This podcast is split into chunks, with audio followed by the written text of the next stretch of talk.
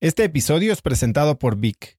Si me conoces, sabes que soy un consumidor voraz de audiolibros y que he probado todo tipo de aplicaciones para seguir nutriendo mi mente mientras manejo o mientras corro o hago ejercicio, pero sin duda, por mucho, Vic es mi favorita.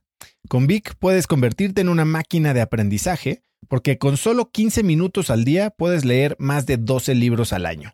En Vic tienen más de 250 mil títulos y puedes escuchar resúmenes de bestsellers en menos de 15 minutos o libros completos, incluido mi libro Haz lo que importa, así como mis Vic originales como Cómo combatir el síndrome del impostor. Vic, por ser escucha de cracks, te regala 7 días de prueba y después contenido ilimitado por solo 167 pesos al mes en un pago anual de 1.999 pesos al suscribirte a Vic. Simplemente ve a cracks.la diagonal Vic. Vic se escribe B alta E E K.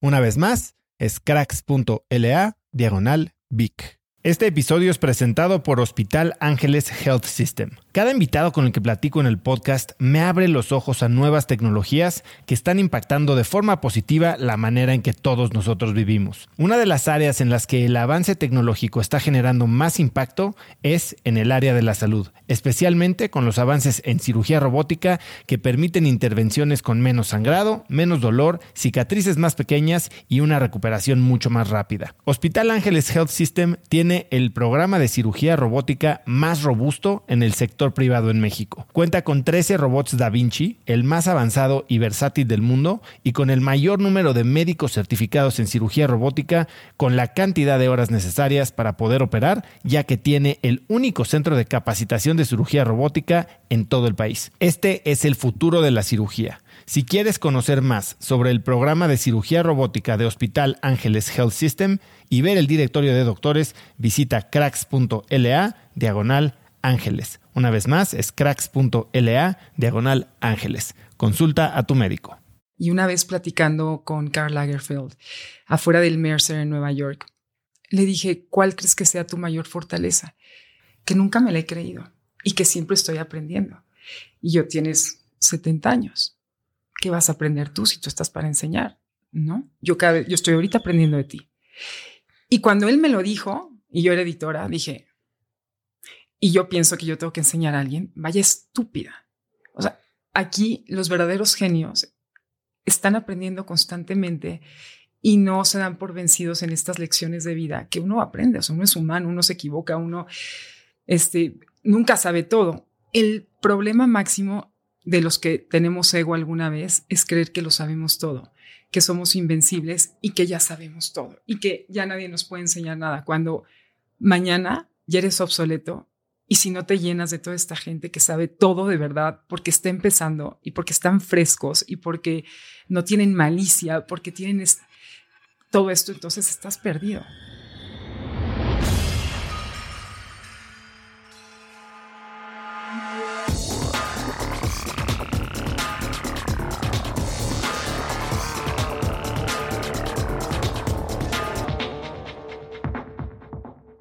Hola y bienvenidos a un nuevo episodio de Cracks Podcast. Yo soy Osotrava y entrevisto cada semana a las mentes más brillantes para dejarte algo único y práctico que puedas usar en tu vida diaria.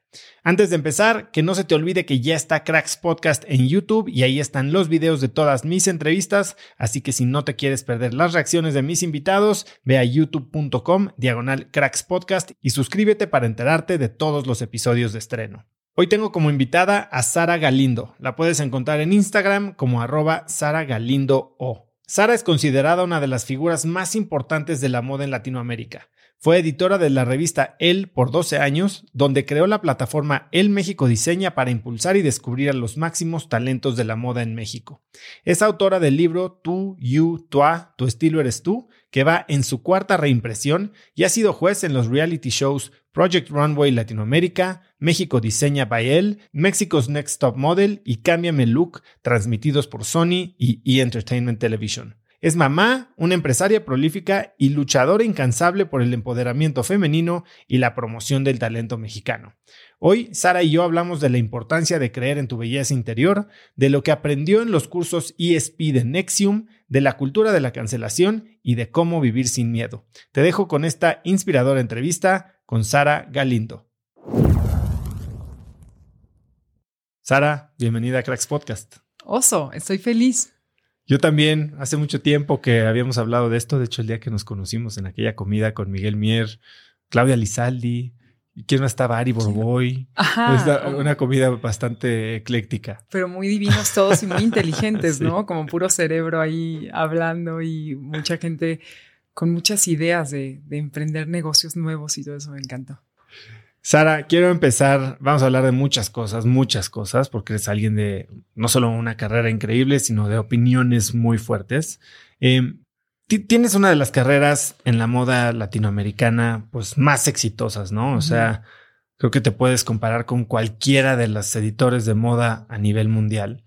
Y tú llegaste ahí medio de rebote, ¿no? O sea, según lo que entiendo, tú cuando eras chiquita no sabías qué querías ser, pero querías ser excepcional. ¿Qué significaba para ti en ese momento ser excepcional? Mira, yo crecí en un, en un hogar de mucho amor, pero de muchas mujeres muy fuertes y muy poderosas. A nosotros nunca nos enseñaron a ver con quién nos íbamos a casar y que alguien nos iba a solucionar la vida. En la enseñanza desde el principio fue cómo vas a lograr un nombre y vas a ser alguien antes de pensar en casarte. No, el tema casamiento y nombres no existen. O sea, en mi casa nunca ha habido nada de eso. Nunca, no, no, no. Entonces, bajo esa, ese precepto era como impensable decir tengo un novio. Ay, es, es este tipo. Todo el mundo, ay, qué oso que lo digas. No tiene nada que ver. Primero dinos, dinos quién eres tú. Y luego que esa persona se case contigo, porque tú eres alguien. No tú te vas a casar para ser la mujer de nadie. Y era una cosa muy dura, porque entonces creces en esta sociedad donde es todo al revés.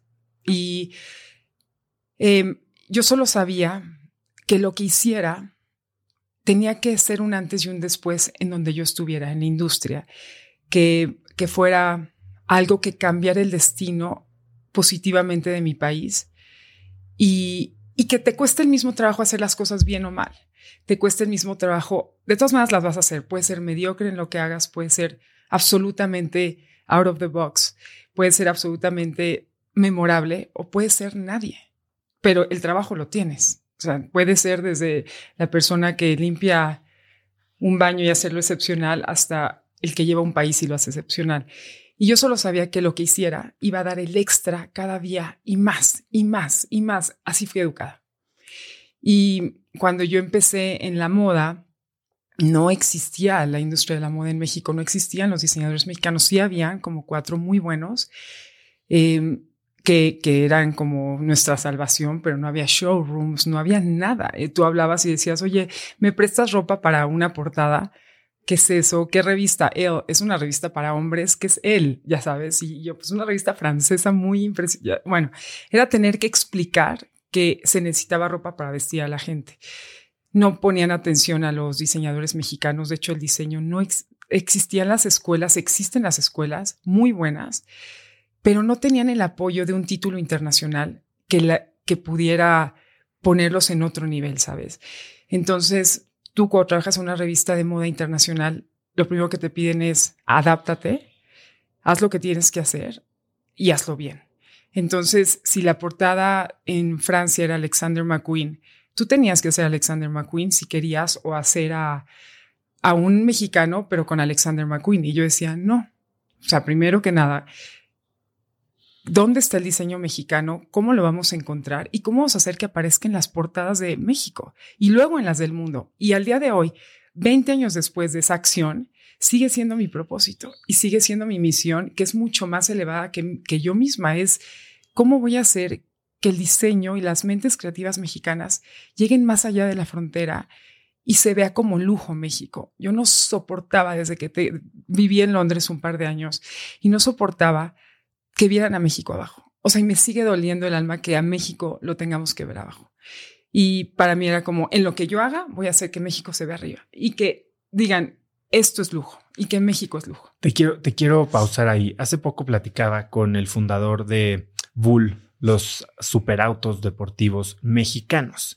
Y una de las conversaciones o de las preguntas que tuvimos en la conversación fue si ser orgullosamente mexicano sea, tú dices, no quiero que me vean para abajo, pero es algo que se tiene que destacar, que, o O el decir ser orgullosamente mexicano es como simplemente demostrar que tenemos este chip on our shoulders, ya sabes. Eh, ¿tú, ¿tú, cómo piensas? ¿Es, ¿Estamos igual o es algo que ahora se lo tienes que tallar en la cara a todo el mundo? Ser mexicano es mi superpoder. Yo creo que ser de cualquier lugar del mundo, es decir, más bien, yo creo que no importa de dónde seas, no importa, yo creo que ya no hay fronteras, no, no importa qué género eres, este, tu preferencia, tu cultura, tus raíces, de verdad nada de eso importa. Cuando eres excepcional, eres excepcional. Lo que sea que hagas va a ser excepcional.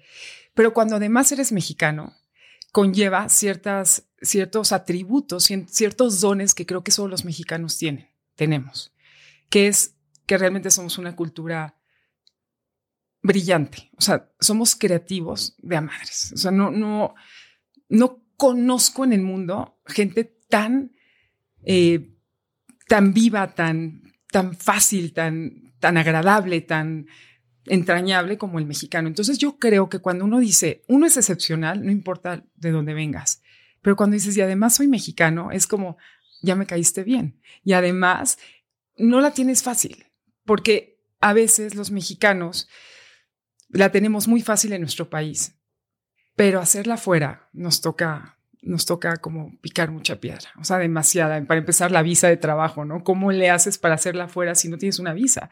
Y cuando eres excepcional, te tienen que jalar de las empresas de los países para ir a hacerla afuera, pero es que si no es muy difícil, a menos que seas completamente outstanding. Y muchas veces en tu país la gente no nota qué tan brillante eres y tienes que salir a demostrarlo fuera. Y eso creo que cuando dices, y además, ¿qué creen? Soy mexicano. Ah, no, wow. Porque los americanos no dicen, and I am American. Pues no, es obvio. And I am French en la, en la moda, bueno, es obvio. Pero cuando es mexicano es como, ah, no, ¿cómo? Entonces en México también está pasando eso. No solo es México eh, con todas las cosas que a veces en los medios internacionales nos describen, ¿no? El lugar de la violencia, el lugar de los femicidios, el lugar de tantas cosas, sino decir, y además en México hay gente muy talentosa, muy creativa y muy poderosa. ¿no? En todos los aspectos. Entonces, creo que el tema es solo la cereza en el pastel que acompaña a los grandes talentos. Creo que cuando dices soy mexicano, salen las estrellas y el sol para las personas. no sé si te pasa cuando llegas y dicen, eh, Where are you from? From Mexico. Ay, wow, I love Mexico, yes, and we love you too. Es como, sí, y todo es bien, todo es positivo, todo es de luz, todo está padre. Y creo que eso lo tienen pocas culturas en el mundo. Y eso le da un privilegio, o sea, pues un, un plus, ¿no? La industria de la moda es una de muchas envidias. Eh, y en Latinoamérica ha prevalecido una cultura medio de cubeta de cangrejo, ¿no? Eh, en la que en vez de impulsar a la gente que está teniendo éxito, las envidias hacen a mucha gente pues, tratarlos de limitar, como si el éxito de alguien más hablara mal de quien no lo está teniendo o del resto de la gente esté teniendo éxito o no. ¿Tú crees que eso tiene razón de ser o lo ves cambiando en, los tiempos recientes? Creo que no es un atributo de solo la moda. Creo que es un atributo de cualquier industria. O sea, yo pienso en la del cine y creo que Guillermo del Toro haciendo una escuela de, cine en Guadalajara de animaciones perfecto porque está levantando de una forma su país. Pero veo a muchos que llegaron y que no hacen nada por México y no les abren la puerta a los mexicanos. O sea, y lo veo en la arquitectura y lo veo en la gastronomía. O sea, sí llega un, chef y abre un departamento, un, restaurante fuera impresionante en Nueva York, ta, ta, ta. Pero no veo diciendo, y aquí presento a todos los demás. Eh, yo creo que es, yo creo que es un, tema del ser humano. No, no se me hace que sea ni de la moda ni del mexicano. Creo que, que es un tema de, del ser humano que no se atreve a ser el que abre la puerta. Si se atreven a abrir, a ser los que abren la puerta, obviamente lo logran y dicen, no, pero no le voy a abrir al otro porque me va a ganar. Entonces. Esta sensación de exclusividad, ¿no? Que cierren la puerta, pero nada más después de que yo entre. O sea, me, imagino, me imagino perfecto en los Oscars viendo a, como ellos se encuentran ahí, se saludan. Y pienso que uno ha recordar que le pidió algún día un favor a uno de ellos y uno de ellos no le reabrió la puerta, probablemente. quiero pensar, no sé, quiero pensar que ¿por qué no entraron todos en manada y por qué va entrando de uno en uno? ¿Por qué no fue un, tema más incluyente de, de todas las... Creo que no es de la moda. Y ¿Irá cambiando? Pues no, yo no veo que vaya cambiando. Lo que sí creo es que ahora el mundo es más consciente después de la pandemia y después de, que la gente, pues la vida la tiene muy contada y no la tenemos asegurada. Y creo que el ser abierto y ser compasivo y, poder ver a la gente que quiere ser como tú y que quiere lograr lo que tú y cerrarle la puerta, ya pega más fuerte que antes y, se nota más, ¿no? Porque es como, wow, ¿no lo quieres ayudar? Es como, no, les decía ayer, estuve en el concierto de Coldplay y nunca había visto a tanta gente tan feliz y tan entregada en un concierto y tan llorando en un concierto. Entonces yo platicaba con la gente con la que iba y decía, o todo el mundo estamos más sensibles porque nos volvimos a unir a miles de personas celebrando la vida. Y yo creo que esa forma de celebrar también se tiene que ver en todas las industrias. No puedes ya ser egoísta, ni perrucho, ni perrucha, ni tratar mal a la gente, Nunca se ha podido esto, pero ahora menos que nunca. Es intolerable. O sea, yo veo si mi hermano le habla mal a su esposa y la familia ya se queda en shock, porque antes era como, ay, su mal humor y ahorita es como, para, tú no puedes hablarle así. O sea, es, ya todo el mundo estamos, sabes, como muy conscientes y muy cuidando. Y yo creo que esto no, no queda aparte de las industrias. O sea, uno no puede decir, ay, eh, no, no me interesa, vete a volar, hazle como tú puedas, rasca tu, tu, tu hoyo solito. No, o sea, ya, ya tiene que haber un, un plan de, de cómo todo mundo puede ir junto y no ser el cangrejo que es el cangrejo, no son las langostas, ¿no? Las langostas que se suben y una baja a la otra, ya no se vale. Pero yo creo que así ha sido toda la vida. Una de tus frases que repites mucho es que tienes que ir sembrando rosas en el camino. Explícame por qué lo dices. Porque cuando estás en el poder o, o cuando tienes cierta influencia en el poder, guardando las proporciones, no soy, este, nadie parece que hay poder, pero digamos que cuando tienes una voz, como tú dices, influencia. cuando tienes influencia, tienes un poder. Y entonces te hace muy fácil pararte y bofetear a alguien en una entrega de Óscares, ¿no? Pero no no te das cuenta todo lo que ello conlleva en tu carrera y en tus decisiones y tus acciones. Y esa pequeña bofetada, tú la puedes hacer diario con tus acciones, con la gente que te vas topando porque te crees omnipresente, poderoso y que eres indestructible. Cuando estás en ciertas posiciones de poder, crees que nadie te va a tirar, ¿no? Entonces, ahí me pasó cuando era editora de él, mi mamá me decía, ten cuidado y siempre cuida, perdón, ten cuidado con cada persona que te topes en la vida, intenta ayudarlos. Si te piden ayuda, intenta ayudarlos. No te hagas como que no escuchas. Y siembra rosas porque nunca sabes a quién estás ayudando. Nunca sabes a quién estás abriendo la puerta y nunca sabes que un día fracasas o algo no te sale bien y vas a tener que regresar por el mismo camino. Y esa gente a la que sí le abriste la puerta, te la va a abrir de regreso. Y esa gente misma es la que te va a levantar cuando tú vayas de salida. Yo decía, mi mamá, qué rara, porque pues yo, o sea, ¿qué, más? ¿Qué, ¿Quién puede, o sea, quién puede, contra un editor hablando de la moda? Pero en efecto, cuando creé junto con mi, con mi equipo este concurso de diseñadores mexicanos, me di cuenta que el abrir esas puertas a estos diseñadores mexicanos jóvenes que empezaban ya esta industria para, para hacerla una industria notable en este país de la moda, hizo que hoy, que soy independiente y que tengo mis propios negocios, pudiera yo regresar y decir, hey, ¿te gustaría hacer algo conmigo? Por supuesto, tú me descubriste. ¿Cómo? ¿Qué necesitas? Y entonces te vas haciendo de, pues de, un, de una fortaleza y de un grupo de gente que te, que te hace crecer, así como tú los hiciste crecer, pero también puede ser un ojéis. Es karma. Ajá, y no, y no, y, no pues no, el karma te persigue. Y lo que hagas bien se te va a regresar y lo que hagas mal se te va a regresar. Claro que me he equivocado en mi carrera. Claro que algún día me ganó el ego muchísimas veces. Y qué bueno que fue menos mi ego que mis buenas acciones, lo cual hace que yo hoy pueda seguir. ¿Cuál crees, cuál crees que fue el peor error que cometiste desde tu ego? Desde mi ego. Por ejemplo, voy a decir una cosa inmunda, pero sabes que no leía mails. Por ejemplo, es una bobada, pero yo decía, pues si alguien me quiere encontrar, pueden venirme a ver. O sea, tiene, no, no voy a estar contestando todos los mails y los mensajes porque si alguien quiere realmente algo de mí, tiene que buscarme. Imagínate la estupidez. Entonces, creo que mi, mi mail estuvo 17 años inactivo. Nunca, nunca, porque entonces era o llegabas o, así. Entonces, eso es un tema de ego tan asqueroso. Pero hoy que leo mis mails digo, bueno, tampoco me perdí mucho. Pero, pero sí, o sea, eh, digo, es una cosa muy, muy banal lo de los mails, pero por ejemplo, creérmela. Y una vez platicando con Karl Lagerfeld afuera del Mercer en Nueva York, le dije, ¿cuál crees que sea tu mayor fortaleza? Así con un cigarro afuera, este en plan cuates, no en plan entrevista. Y me dijo que nunca me la he creído y que siempre estoy aprendiendo. Y yo tienes 70 años. ¿Qué vas a aprender tú si tú estás para enseñar? ¿No? Yo, cada, yo estoy ahorita aprendiendo de ti. Y cuando él me lo dijo, y yo era editora, dije, y yo pienso que yo tengo que enseñar a alguien, vaya estúpida.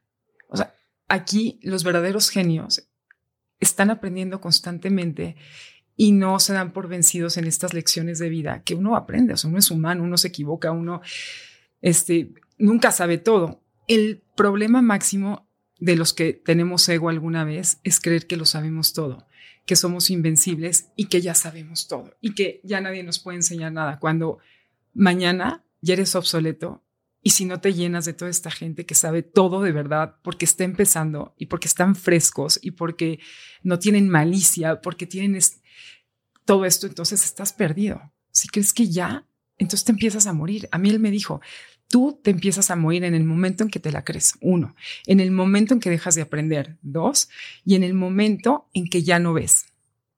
Y yo así, pues yo dejé de ver, dejé de aprender y dejé de escuchar porque creo que lo sé todo. Y en ese momento me morí, me fui a dormir, fallecí y dije, mañana es un nuevo día y tengo que volver a empezar desde cero ego. Y dije, aquí me morí y yo no quiero despertar siendo la misma. Y uno, en lo único que tiene control es en lo que piensa y en sus decisiones. Y yo no voy a dejar que el ego mande sobre mí. Tengo que despertar y ser otra. Y tengo que ver y escuchar y saber qué piensan los demás. O sea, de verdad, tengo que ser otra porque yo ya me cansé de creérmela. Y esta es, una lección que aprendiste en un momento y lograste cambiar, porque yo creo que las lecciones de ego son ese tipo de lecciones que tardamos en aprender. Te lo dice Karl Lagerfeld, te lo dice tu mamá, te lo dice quien tú digas. Y lo asimilamos y decimos, sí es cierto, pero el appeal de, de, todo lo que hay del otro lado, de todo lo bonito que nos está pasando, parece que es interminable, ¿no?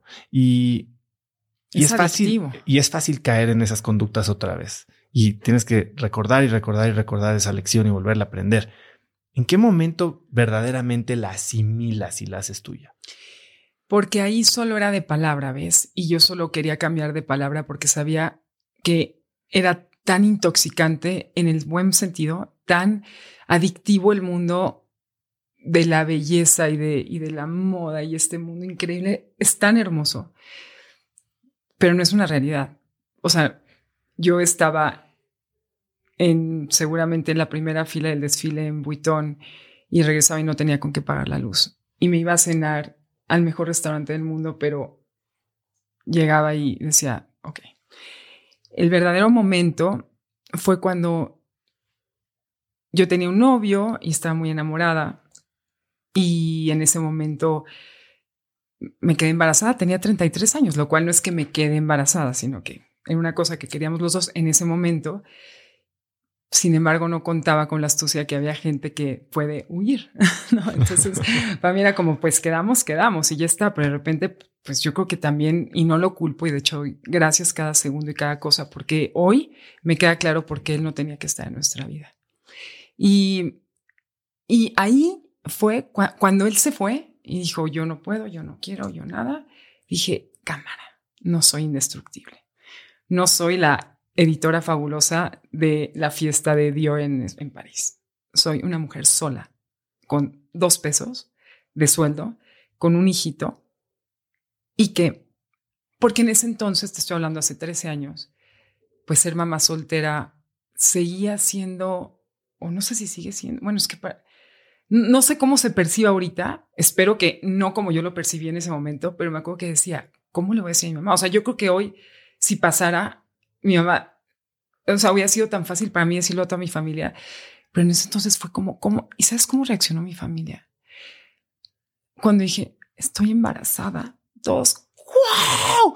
Que mi familia es completamente al revés, ¿ves? No es con quién te vas a casar, no es este, quién te va a mantener, es tú ya eres una fregona. Ahora sí, ahora tú eres Sara Galindo, tú puedes tener un hijo y diez sola. Y aquí estamos para apoyarte. Qué bendición. ¿Cómo le vamos a poner? Aquí estamos toda la familia y yo.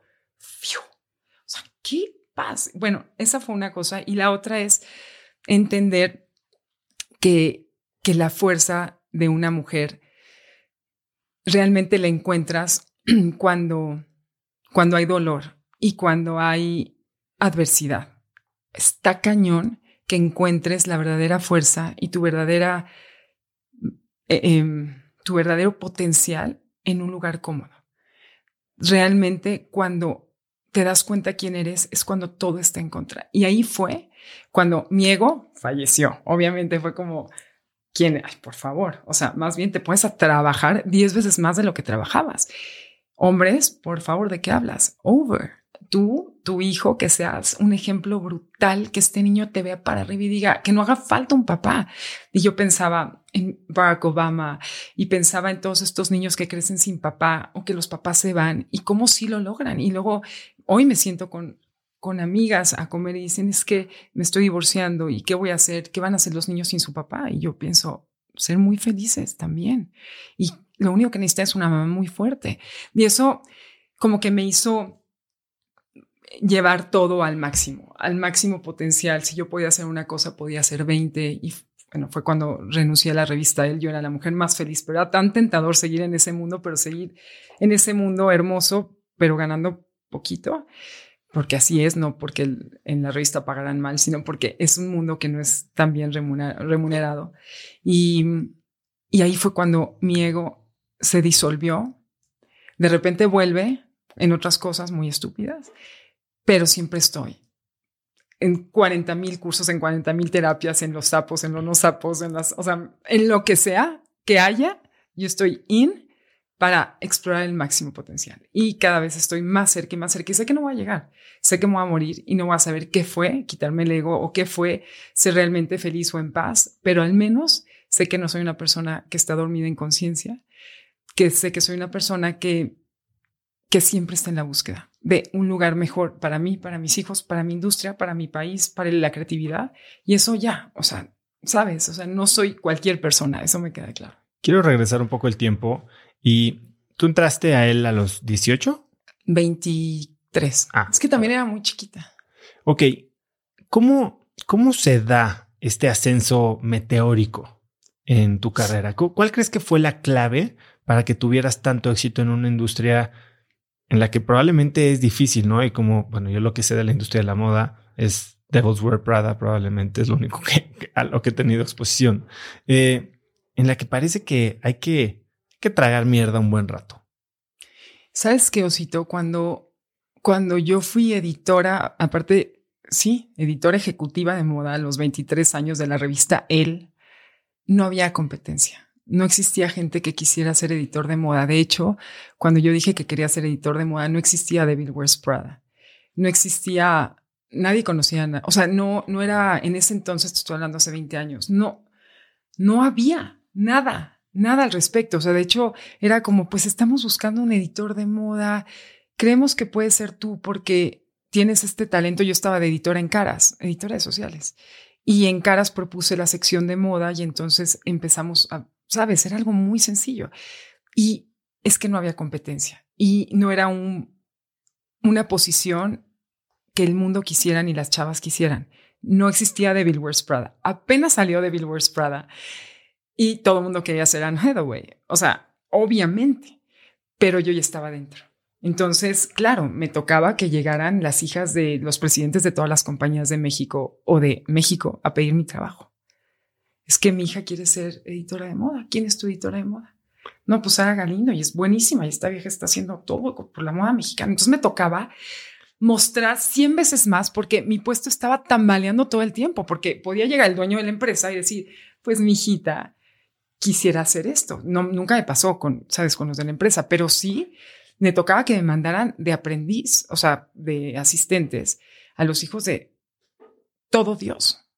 Y que decían, o sea, me tocó un día escuchar así, una chica que llegó y dijo, ay, pues le dijo mi jefe, este, qué padre, pues qué puesto te gustaría o qué, te gustaría, cómo te gustaría empezar aquí en, la revista. Quiero el puesto de Sara. Y no sabes de quién era hija, no te puedo decir, obviamente, pero temblé, me fui al baño, así, a hacer pipí a, llorar y dije, ok, yo voy preparando mi maleta, obviamente. Pero mis jefes eran tan increíbles y creían tanto en mí que le dije, no, pues es que el puesto de Sara lo tiene Sara. Sabes, lo tiene Sara, pero pues este, puedes aprender de ella y algún día puedes acceder al puesto de InStyle o de, o de quién o de seguramente, sabes. Y entonces, pues eran mis aprendices, todas, pero yo temblaba. Pero eso fue después de Devil Wears Prada. Antes, pues, tú dices, ¿cómo llegaste? No había nadie que quisiera ese trabajo. No existía esa competencia.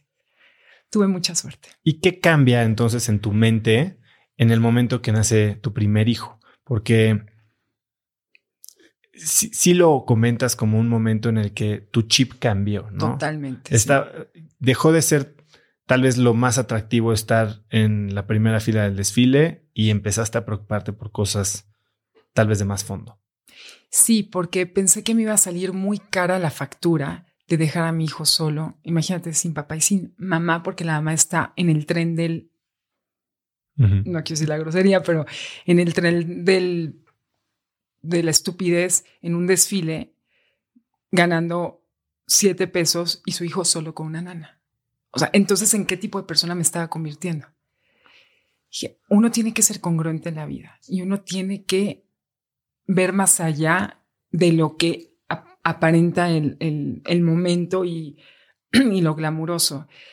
Em, para mí fue el chip que cambió empezar a ver a todas las personas con mucha vulnerabilidad como la que yo tenía. Es que yo nunca había sido vulnerable hasta ese día y nunca sabía que la demás gente tenía sus propias luchas y sus propios dolores. Yo decía, todo el mundo es feliz como yo todo el mundo la pasa a todo dar. A ver, en, o sea, en el sentido eh, de, de, la gente de la que me rodeaba, no, no estoy hablando de, El mundo en general. Sí, el mundo en general, obvio, eso lo tenía clarísimo, entendía el dolor del mundo, pero de la gente que me rodeaba. Hoy, digo, hay formas de cambiar tu perspectiva de la vida, puedes verlo todo de otra forma, pero ya lo entiendo porque ya estuve ahí ya sé lo que es ver todo negro, ya sé lo que es caer o sea, en el fondo y decir, ahora cómo le voy a hacer. Lo tuve que vivir para poder ser capaz de verlo. Si no lo hubiera vivido era como en la nube. Em, y no en una nube, ¿sabes? Porque seguramente si mi mamá escuchara esto diría, Sara, ¿de qué hablas? Siempre he sido una mujer muy consciente. Nada de lo que dices es verdad, pero yo sé a lo que me refiero. O sea, no es un tema de no ver el mundo, sino no ver solo veía, uno tiene que ser excepcional, ser exitoso, hacerlo mejor, despertarse temprano, lograr las metas, ta, ta, ta. Sigo pensando igual, pero ahora ya veo que hay gente que piensa diferente. Antes era, no, ¿cómo? ¿Cómo que no vas a ir a trabajar? ¿De qué hablas? Eso no existe, ¿sabes? Y así fue toda la vida. ¿Cómo lograste combinar esta ambición y drive profesional y necesidad con este otro rol nuevo que querías jugar, que era ser mamá. Le encontré un sentido mucho más elevado porque al estar sola en esta crianza me di cuenta que no había escuela que enseñara a los hijos los verdaderos valores como los enseñan los papás, como lo que ven en su casa. Entonces para mí se volvió un tema de voy a ser impecable en todo lo que haga para que mis hijos no tengan duda de lo que significa hacer las cosas por ellos mismos, no esperar a que el dinero llegue fácil. O sea, el dinero es hermoso y la abundancia es fácil. Lo que está mal es hablar de las carreras cortas, de no tener un background profesional y decir en tres días te haces millonario. Entonces vienen los problemas de los trabajos o de las inversiones o de todo lo que haces mal por creer que el dinero puede llegar en tres días. O sea, yo sí creo que el dinero está en todos lados y es abundante. Lo que no creo es que uno, sin trabajar y sin una disciplina y sin una trayectoria, lo, puedes hacer. Entonces, para mí era como, sí, Mateo, tú vas a hacer karate desde la cinta blanca hasta la cinta negra, aunque no te guste. ¿Por qué? Porque por lo menos en tu niñez tienes que entender que hay una disciplina y que hay unos pasos para llegar.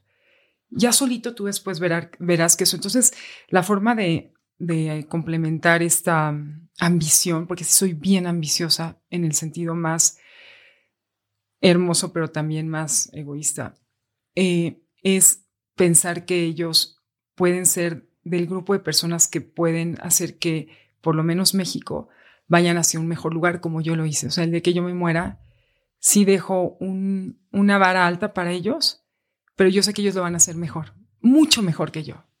O sea, yo creo que yo llegué al 2 y ellos van a llegar al 10 y sus hijos llegarán al 100. Lo que no puedo es existir sin dejar nada para ellos como aprendizaje. ¿Por qué crees que fracasa la gente en la industria de la moda?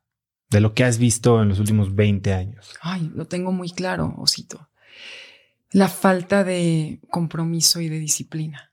Está cañón. O sea, y más ahorita, entre más gente joven y talentosa hay, más, más limitada la siento porque muy pocos creen en el trabajo.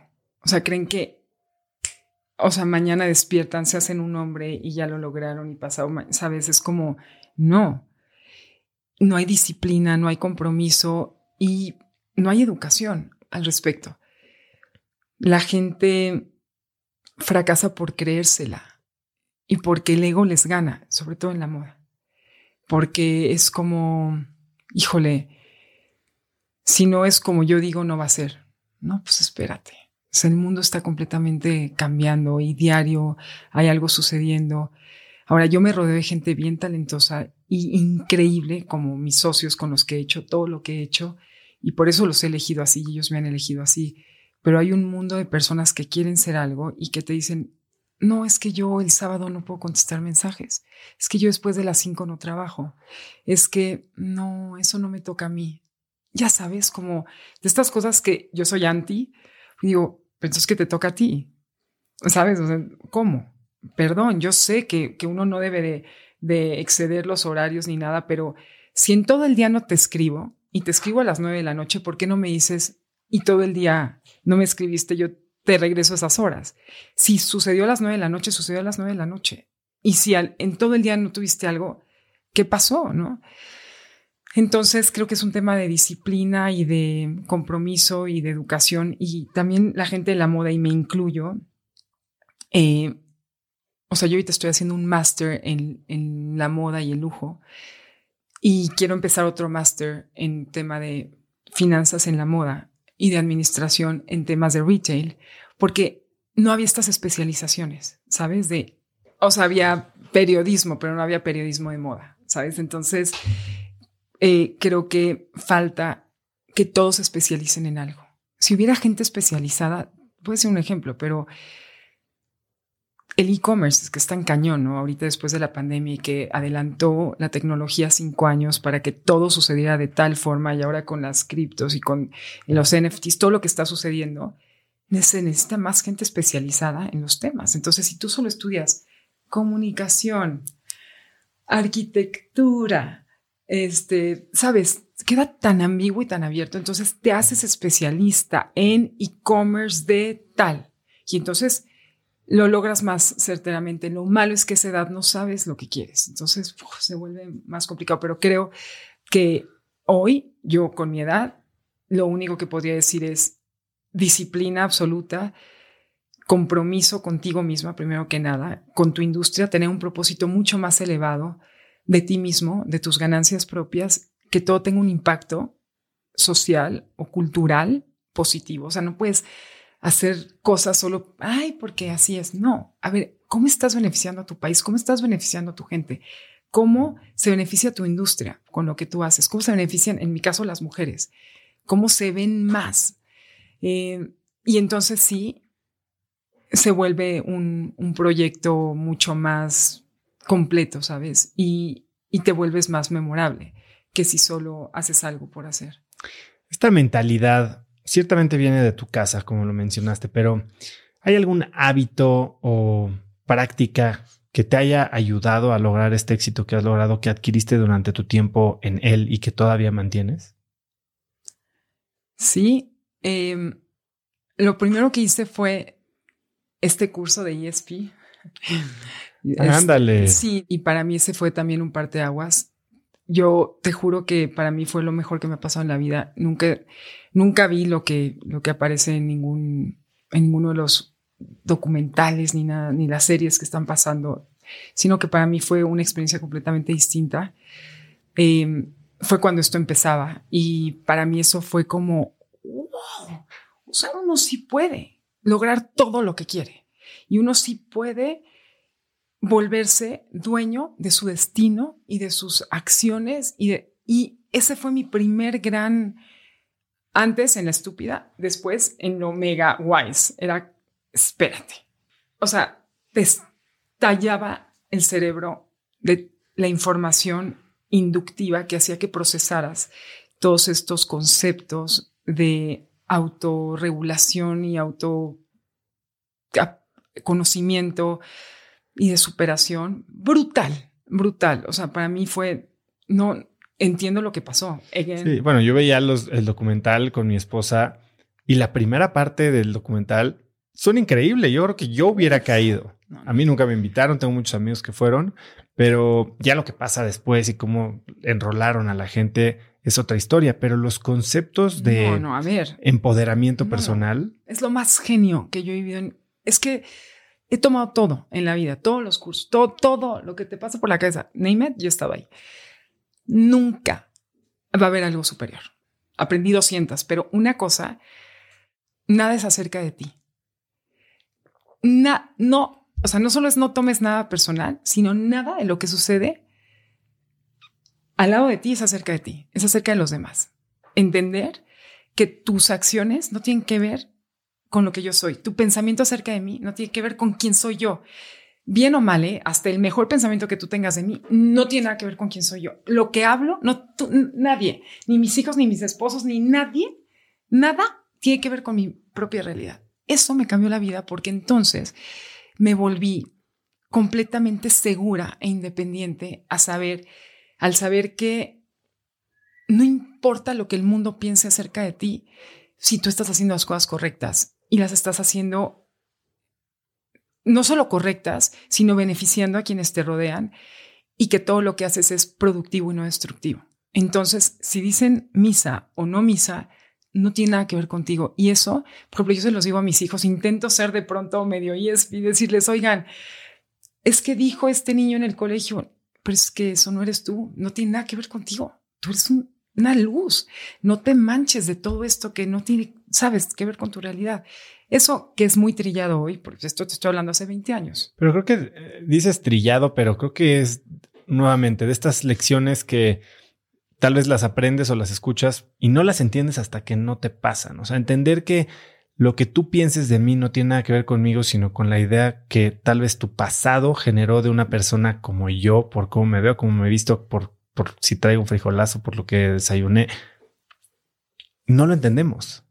Es que yo digo trillado porque lo he oído en los últimos 20 años de tantas formas, pero ciertamente, Oso, hay mucha gente que nunca ha oído este concepto o no lo ha integrado.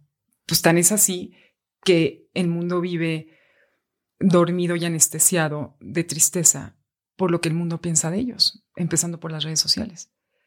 Tan es, no es tan no que el mundo se está acabando por eso. O sea, digo, es, decir, la, autoestima de toda la gente joven, todo eso está terminando por eso, por lo que el mundo piensa de ellos.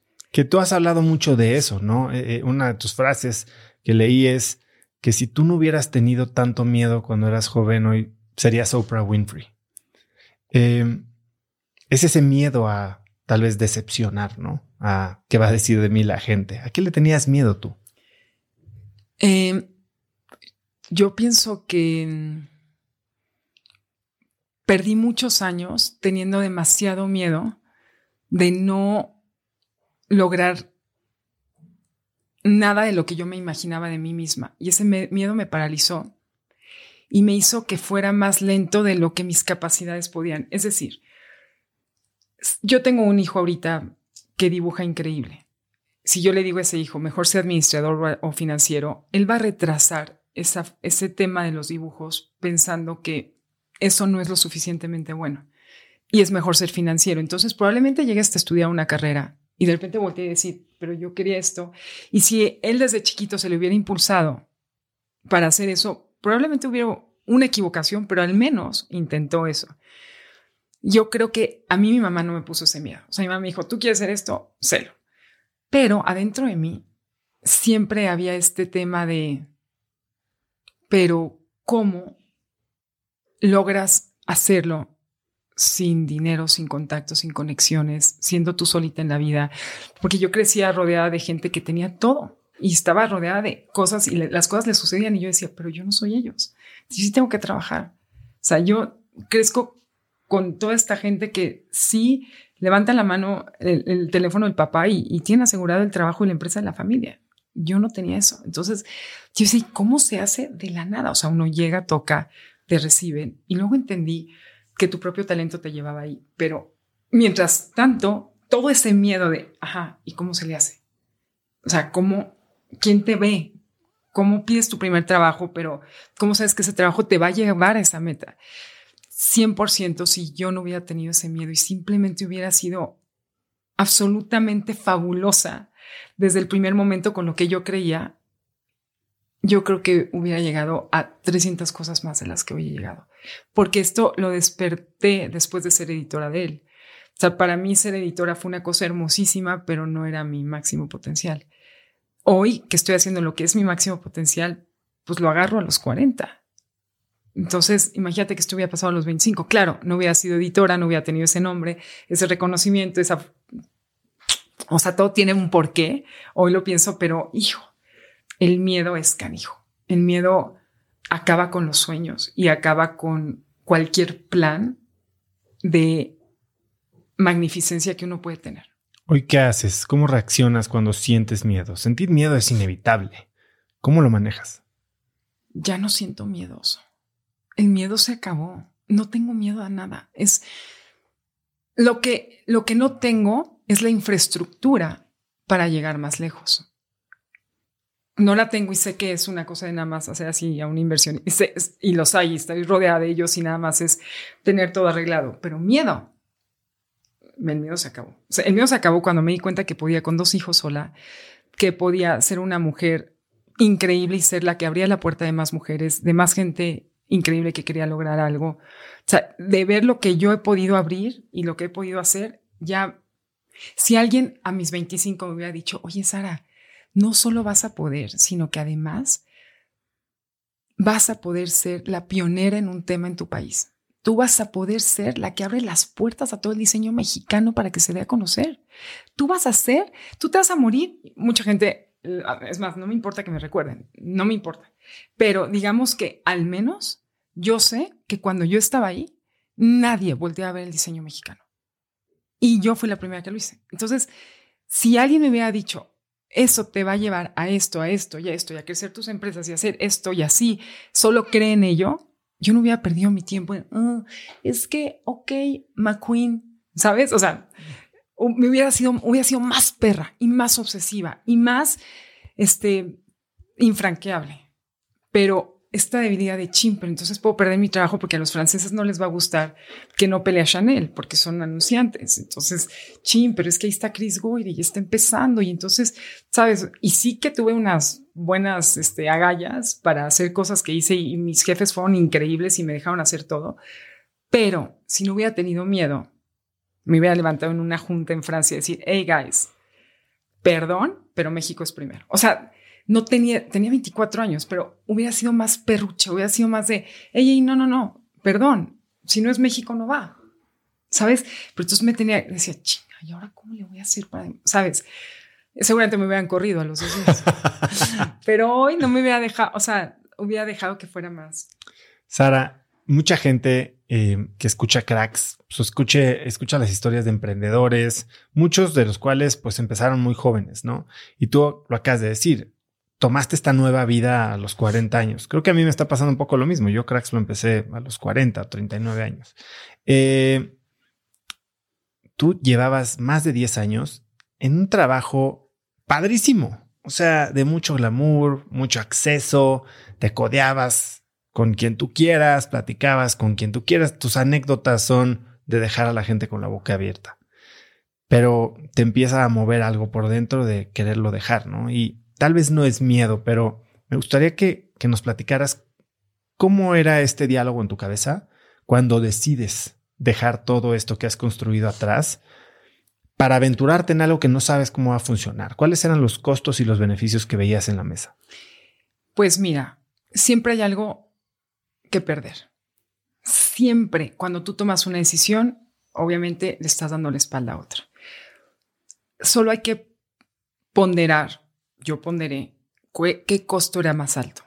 Entonces, sí, el glamour y la comodidad y estos accesos pesaba más que la salud emocional de mi hijo, o sea, porque entonces después tenía que lidiar con adicciones, con rehabs, ¿me entiendes? Porque pues así es, o sea, si tú te vas a este tren, en este tren de al lado, hay una consecuencia. ¿Y qué consecuencia es? O sea, porque esta consecuencia aquí a mí no me duele perder la primera fila de Dior. Me, perdón, me vale. O sea, en ese tiempo no me valía porque pues, era lo que hacía. Pero esto, un niño en una o sea, en un problema de depresión, de ansiedad, de, no me lo iba a perdonar. es más, no iba a poder, no, no iba a saber cómo. Más, no tener con qué pagar las cuentas. Perdón, pero es que esto ni siquiera pesa. Es como mi hijo económico y el acceso, hoy lo tengo. Este acceso que tenía lo sigo teniendo, a lo mejor no tan cañón, no, no llego al mejor hotel del mundo y me están esperando en la puerta, pero haciendo lo correcto, lo que lo que me hacía sentido y lo que sentía que construía valor para mi vida, le ganó a todo el ego y a todo el glamour. O sea, era, era muy claro, es cuando uno tiene que tomar una decisión, siempre tiene que ver lo que pesa más desde el lugar correcto, no es del ego. Si tu peso, si gana esto, pues no hay nada que decir. O sea, que ¿cómo, cómo te explicaría yo que esto podría ganar? Tú, tú eres igual, o sea, no, no es mi tema. Mm, ya está, o sea, es, glamour, hoteles fabulosos. La gente a lo mejor lo escucha y dice, estúpida, ¿de qué estás hablando? o sea, yo viajaba en primera todo el tiempo, una vez al mes a Francia o Inglaterra, o sea, yo vivía, yo me sabía todos los aeropuertos, todos los, este, pero ¿qué crees? Lo sigo haciendo. Nada más que ahora con mi dinero y con mis hijos de la mano y con hijos sanos, en un colegio precioso, haciendo su deporte, campeones en lo que hacen. Y bien, ¿esto qué? ¿Y calentaste el agua antes de saltar? Sí, em, llegó mi primera socia, a María José Hernández, una niña de Guadalajara hermosa. Estaba saliendo de estudiar su maestría y me dijo, te quiero proponer un negocio, quiero que abramos, tú estás dedicadísima al tema del diseño mexicano y yo quiero abrir el primer e-commerce de diseño mexicano en México. ¿Te lanzas conmigo? O sea, una estudiante y yo era la editora de él.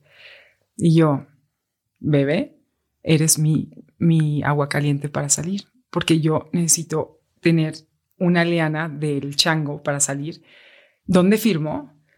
Vamos a hacer socias 50 y 50. Yo voy a poner a todos los diseñadores, voy a poner todas las estrategias de que se dé a conocer esta marca, voy a hacer que todas las celebridades de este país lo usen, pero yo no puedo operar este negocio. O sea, no sabría ni cómo. No puedo, o sea, nada. Yo me encargo de todo, tú encárgate de todo el negocio y lo hacemos.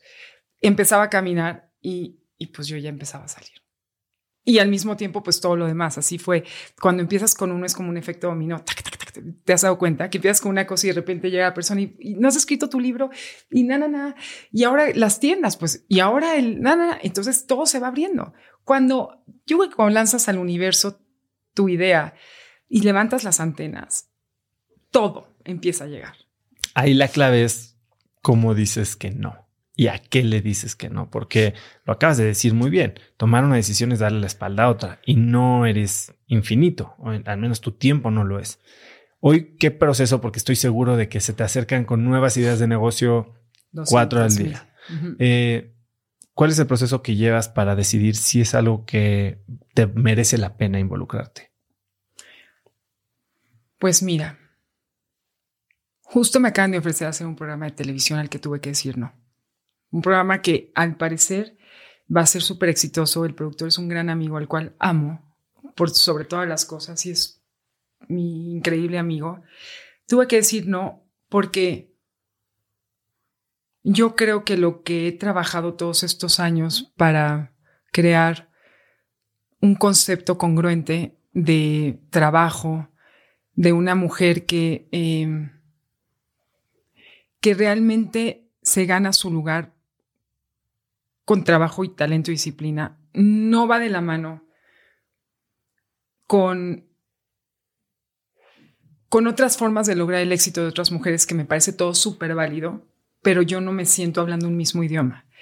Tuve que decir que no porque no siento que soy parecida al grupo, pero también siento que mi tiempo hoy, lo que yo hago en un día, em, hasta dando una conferencia, mira, te lo estoy diciendo y, sigo pensando que a lo mejor me equivoqué, ¿sabes? O sea, es como chin. Pero porque probablemente el efecto sea muy positivo y muy increíble para este programa, que no tengo la menor duda, les va a ir cañón. Él, es un genio. Y las niñas que están ahí son hermosas, las amo a todas. Pero yo voy donde Michelle Obama.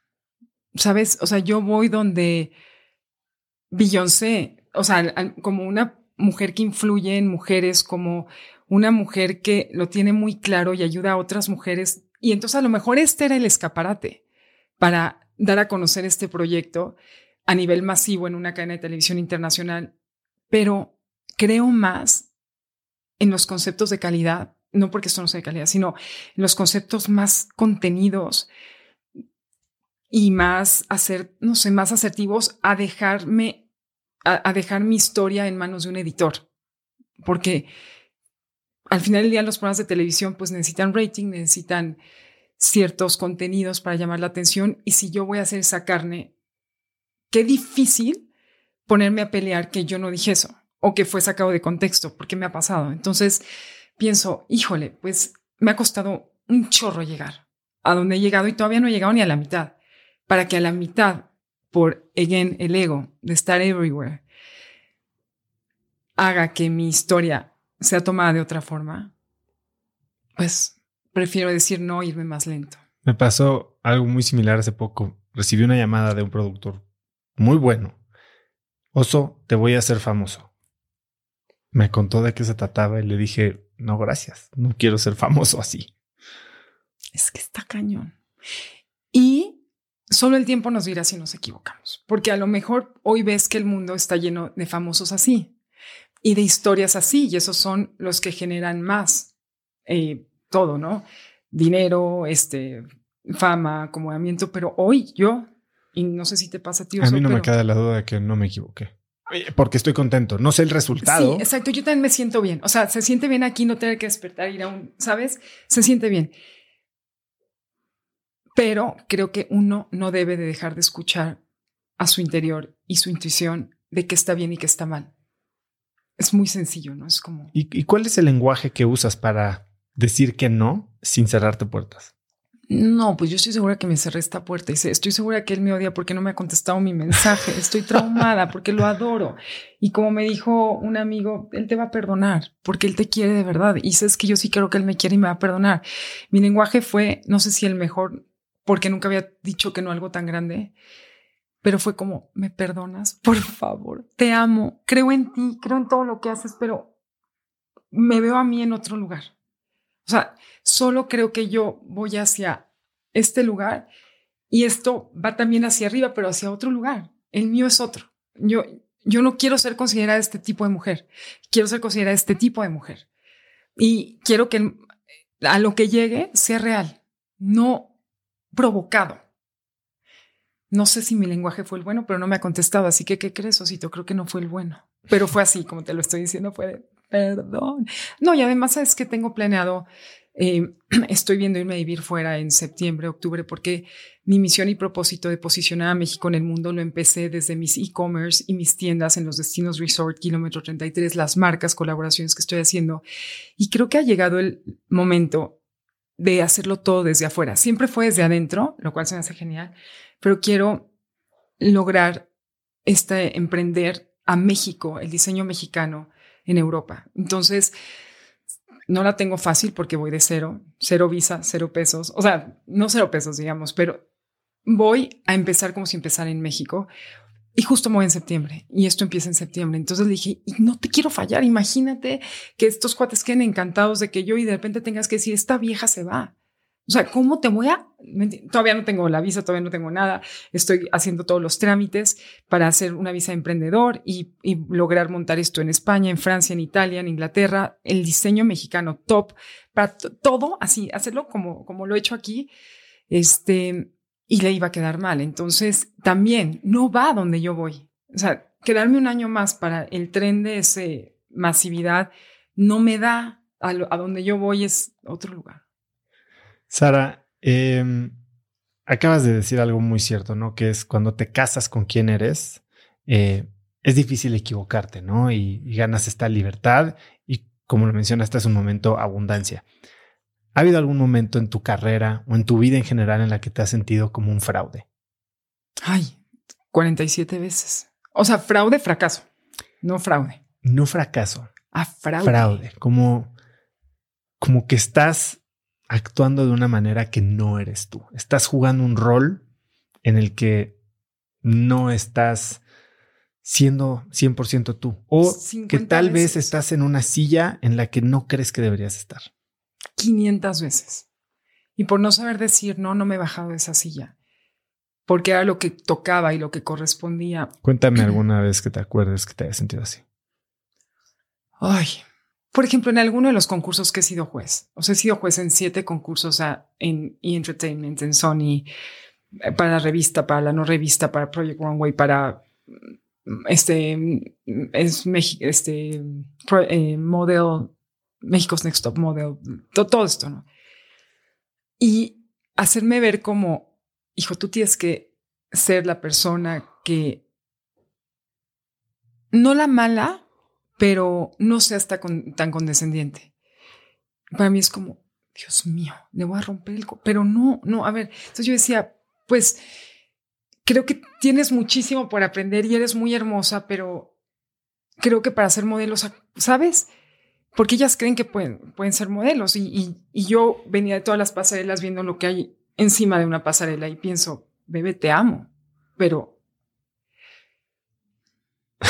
creo, eso, y, es jugar con un tema muy sensible, porque yo quién soy para decir qué. Entonces, y de repente yo era muy cuidadosa y decía, no, dilo como es. Y yo, no puedo, es que no, porque no, yo no, no, sabes, y es como esta lucha de qué es lo que un productor necesita y qué es lo que, como uno lo quiere decir, pero no es rating. Claro. Entonces. Y, qué difícil lo que acabas de decir, porque decir las cosas como es, creo que cada día es más difícil. Eh, hace un momento dijiste que tú en alguna ocasión te ha tocado decir algo que no cae como tal vez tú lo tenías pensado. ¿Cómo, cómo has vivido esta cultura de la cancelación? ¿Qué piensas de la cultura de la cancelación? Pues mira, Oso, hace poco, hace el verano pasado me pasó algo de lo cual me siento eh, arrepentida en el sentido que uno cuando tiene una voz tiene que ser muy cuidadoso con las cosas que dice y lo que comenté era con otra, era hacia otra dirección. Yo estaba viviendo un momento vulnerable de, había perdido una relación con este novio que adoraba, llamaba y en este escrito aparecía algo con respecto al no compromiso. Y fue lo único que me fijé y me quedó como lección que uno no puede decir cosas desde un lugar vulnerable sin pensar en lo que puede afectar a los demás, lo demás que dice. Entonces, para mí fue lección aprendida y fue muy duro porque, bueno, para empezar, eh, el tema de la cancelación, yo pensé en esos momentos, qué importante que me está pasando esto, qué valioso ver el poder de una cancelación y cómo puede destruir a las personas y sus vidas. Yo porque tengo X edad, X trayectoria, no dependía de mí, o sea, no, no, no había, sabes, no había, o sea, aunque fue muy, muy agresivo y muy terrible, lo cual todo lo entiendo. Y estoy de acuerdo porque yo con esta voz no puedo decir cosas que puedan lastimar, pero también pienso en toda la gente joven que no puede defenderse y que no tienen la solidez emocional para enfrentar una cancelación o un ataque o un linchamiento en redes se me hace súper difícil. Yo tengo dos hijos y pienso, ¿cómo si una niña de 14 años se equivoca o un niño de 12 años hace algo incorrecto? No incorrecto, nada es correcto o incorrecto.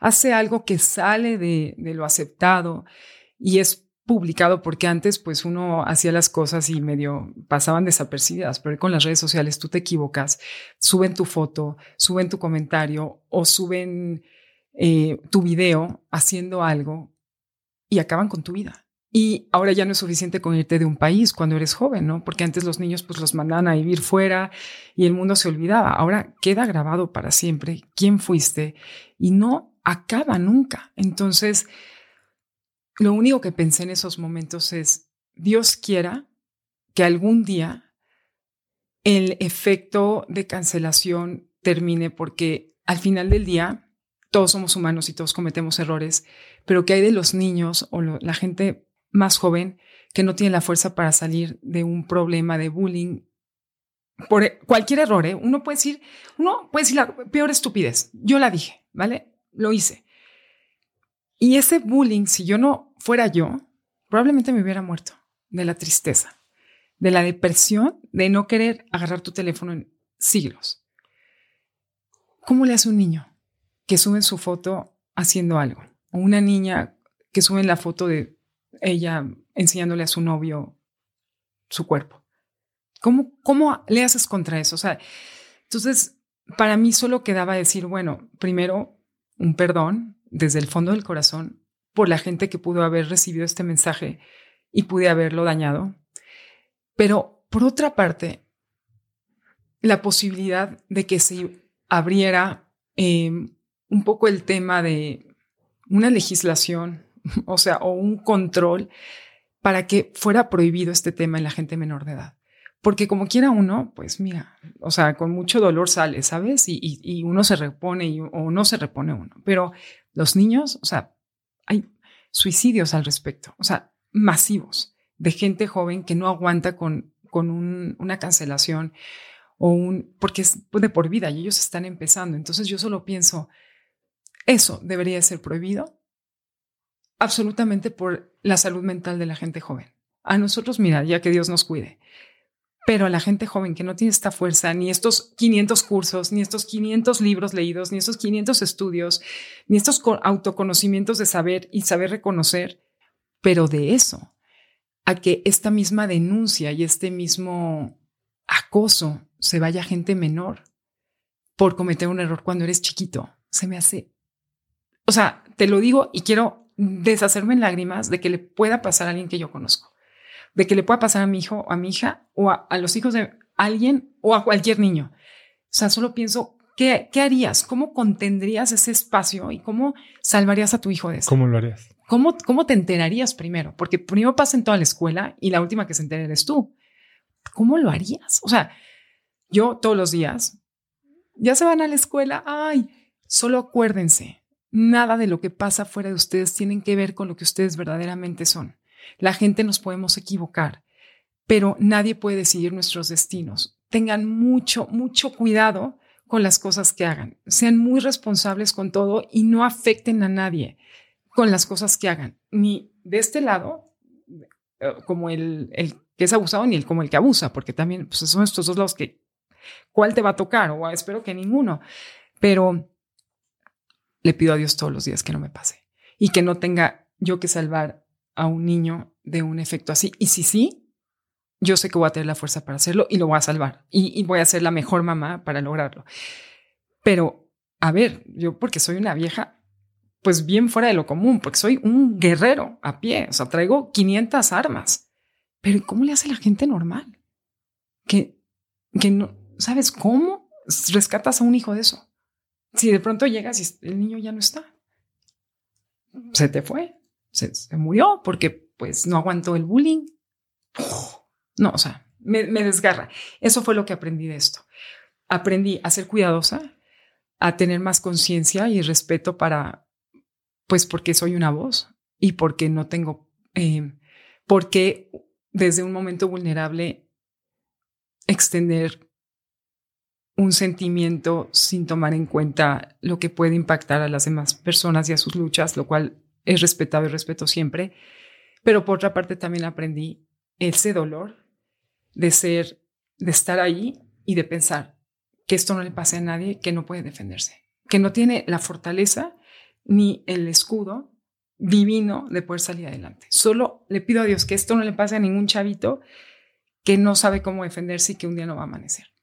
¿Y ¿crees que estamos en un momento en el que el péndulo se fue de un lado, en el que todo era oscuridad, todo se permitía, eh, a nadie se le creía, eh, todas estas situaciones pasaban oscuras y se les daba la espalda, a un momento en el que el péndulo, digamos que llega hasta el otro lado y se da lo que le llaman la generación de cristal, que todo les ofende, ya no puedes decir ningún comentario, tener ninguna actitud porque puede ser sacada de contexto.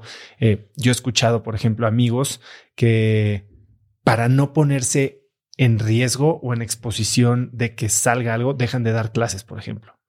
No porque tengan cola que les pise, pero no quieren averiguarlo. Claro. ¿No? Creo que para toda transformación de pensamiento debe de haber el, completo opuesto. O sea, es, tienes un problema de alcoholismo, no es medio tienes un problema de alcoholismo y así lo solucionamos. Y medio dejas de tomar un poquito. Y medio dejas y un día sí, pero es que sí tienes que irte al extremo y sí tiene que haber una intolerancia absoluta, creo. O sea, creo que es necesario.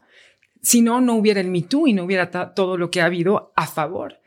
Porque precisamente para lograr el medio y la verdadera transformación en, en estas nuevas generaciones y en pues la forma de convivir, sí tiene que haber esto, porque si no, siempre se queda, porque ya habían habido situaciones tibias que, ay, violencia, el señor se seguía guameando a la mujer, porque todo el mundo se quedaba callado. Abuso, el señor productor se seguía este, eh, aprovechando las chavitas, ¿no? Pero nadie decía nada, pero sí había alguien que decía y la callaban. Pero si no se vuelve un monstruo, no es visible. Y es más, yo agradezco, por ejemplo, lo que a mí me pasó, que se haya hecho un monstruo, porque si no, no lo hubiera visto. Si hubiera sido algo leve, probablemente hubiera cometido el mismo error otra vez. Y gracias a este gran dolor que yo viví, pude ver que, que hay una sensibilidad y que sí hay estas luchas que uno no solo debe respetar como yo las he respetado siempre, sino ser cuidadosas en, en, todo lo que ello conlleva desde mi voz hasta mis acciones, en cualquier lugar donde estoy, este, todo, todo. Y sí, yo creo que luego se va a mediar, pero es necesario el péndulo hasta acá. Tu libro, dijiste que se te acercaron, has escrito tu libro, lo escribiste. Platícame un poco qué viene en ese libro, ¿por qué decides eh, sacarlo al mundo? Porque mira, después de muchos años como editora me di cuenta que todo el mundo pensaba que la belleza externa y el verdadero lujo tenía que ver con la moda, con la ropa que llevabas puesta, con el dinero que invertías en eso y con, con lo que decía toda esta parte externa. Y yo, en estos miles de años, es que la gente piensa que soy mucho mayor, pero es que empecé muy joven. Pero desde los 23 me queda claro que lo que he visto es muchas mujeres que invierten mucho y que se preocupan por qué se van a poner todo el tiempo, pero no se preocupan por cultivar su persona y ser unas mujeres extraordinarias para que lo que se pongan sea excepcional, pero no porque lo que se ponen es excepcional, sino porque ellas son excepcionales. ¿Es la percha? No, no, es lo que llevas dentro, lo que hace que tú seas muy hermosa, o sea, hay muchas mujeres hermosas, pero hay mujeres hermosas con sustancia, poder y una entereza, una congruencia. Y hay mujeres muy hermosas que, que no tienen esto. Y hay mujeres no, es decir, la hermosura es subjetiva. Y para mí, todas las mujeres somos hermosas, pero el punto es que muy pocas mujeres se consideran realmente bonitas, entonces viven muy deprimidas y entonces piensan que el exterior las va a salvar de sentirse no tan, em, no tan privilegiadas físicamente, pero después de todos esos dos años lo que vi es que las mujeres más hermosas que yo había conocido y las más elegantes no tenían nada que ver con lo que llevaban puesto.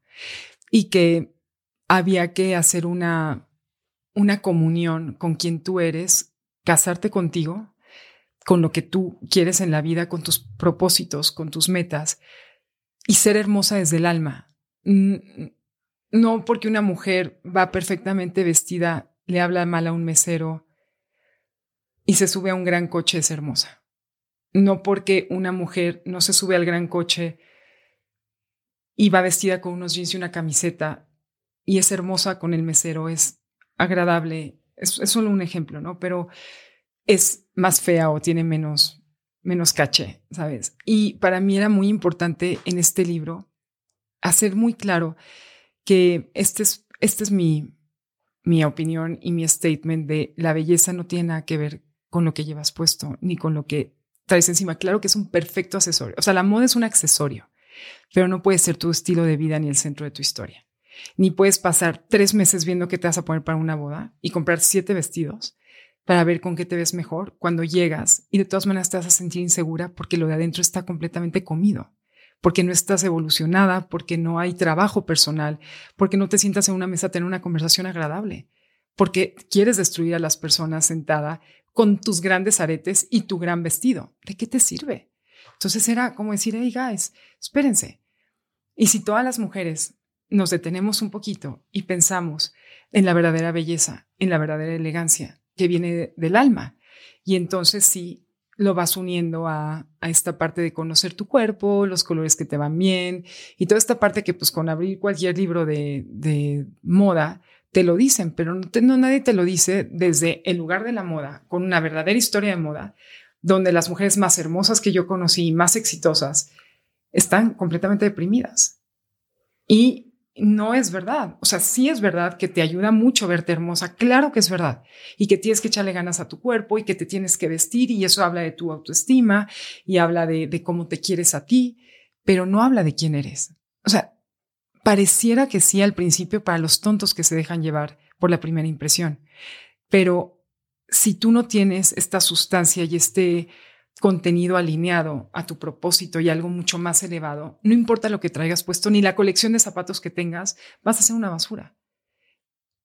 Versus si te cultivas, eres una persona muy educada, muy trabajada, muy en amor, en construir, en edificar personas, en abrazar a su sistema, a su mundo, te puedes poner una túnica fosforescente que a donde llegues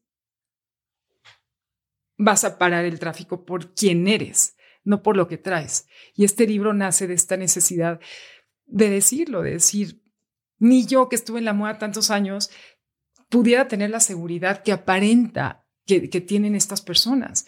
O sea, no es verdad. Todo mundo tenemos estos procesos y estas luchas y estas, o sea, estos miedos y no te dejes llevar por lo que ves. Más bien, ni siquiera veas a los demás, ni siquiera hay competencia contigo. Más bien vete a ti todos los días. ¿Qué estás haciendo hoy para ser mejor con tus hijos, con tu mamá, con tu papá, con tu esposo, con tus amigos, con tu esposa? ¿No? ¿Qué es cómo estás mejorando tu entorno? Y luego, ¿qué te pones? ¿Te pones eso? Te vas a ver, o sea, increíble. No, no importa lo que te pongas. Solo sé fabulosa desde adentro para que todo lo que esté afuera sea hermoso. ¿No te pasa, Oso, que llegas a un lugar y llega esta persona y no es que traiga el mejor vestido, no es que traiga la mejor bolsa, ni siquiera te fijas tú, o sea, estoy segura que ni siquiera te das cuenta, pero hay algo en ella que te dice algo muy hermoso y que quieres hablar con esa persona por mucho tiempo. Y hay gente que es hermosísima y que dices, wow, lo guapa, y empiezas a hablar y dices, ok, ya se acabó el tiempo aquí, yo me quiero ir, ¿qué es esto? Por favor, ¿qué hago aquí? ¿No? como que creo que los recursos y la energía de muchas mujeres están puestas en el lugar incorrecto. Y este curso deriva a lo que estoy haciendo ahorita, que es sí o sí, encuentra tu estilo, que es justamente cómo llevamos este libro a la práctica. Y es, a ver, chiquis, te sientas tú y entonces yo te voy a enseñar a encontrar tu estilo, pero también te quiero llevar de la mano a que veas por qué es tan importante que creas en ti, que creas en lo que estás haciendo y que veas en ti a esa mujer. Solo te tienes a ti, solo tienes a tu cuerpo y es el que tienes. No, no sigas sufriendo si estás gorda, pasada de peso, si el esposo ya no te mira, si ya no quiere tener relaciones contigo. O sea, las mujeres pasan por cosas terribles todo el tiempo de minimización y viven en un lugar donde no son reconocidas porque son las que llevan la casa y entonces los, los señores crecen profesionalmente, pocas mujeres lo hacen y se quedan estancadas en ser las mamás de. De pronto los hijos se van y ya no son las mamás de, ahora son las esposas de. Pero entonces las esposas de, mientras estos señores ya se volvieron ultra exitosos, ultra millonarios o ultra lo que tú quieras, y ellas se quedaron aquí. Y entonces viene el divorcio, porque ellos ya pues encontraron a una chica que les convence más en el momento, y entonces ellas no crearon nada para ellas. Entonces, pues yo te dejo dinero para tus hijos, te dejo una casa, pero pues ahí te ves. Y entonces ella sí, pero yo trabajé estos 20 años para que nuestros hijos estuvieran bien, estuvieran sanos, todo está bien. Entonces ese fue mi trabajo. Pues sí, pero ¿cuánto dinero tienes en tu cuenta? Que haya tu nombre. Pues ahí te ves.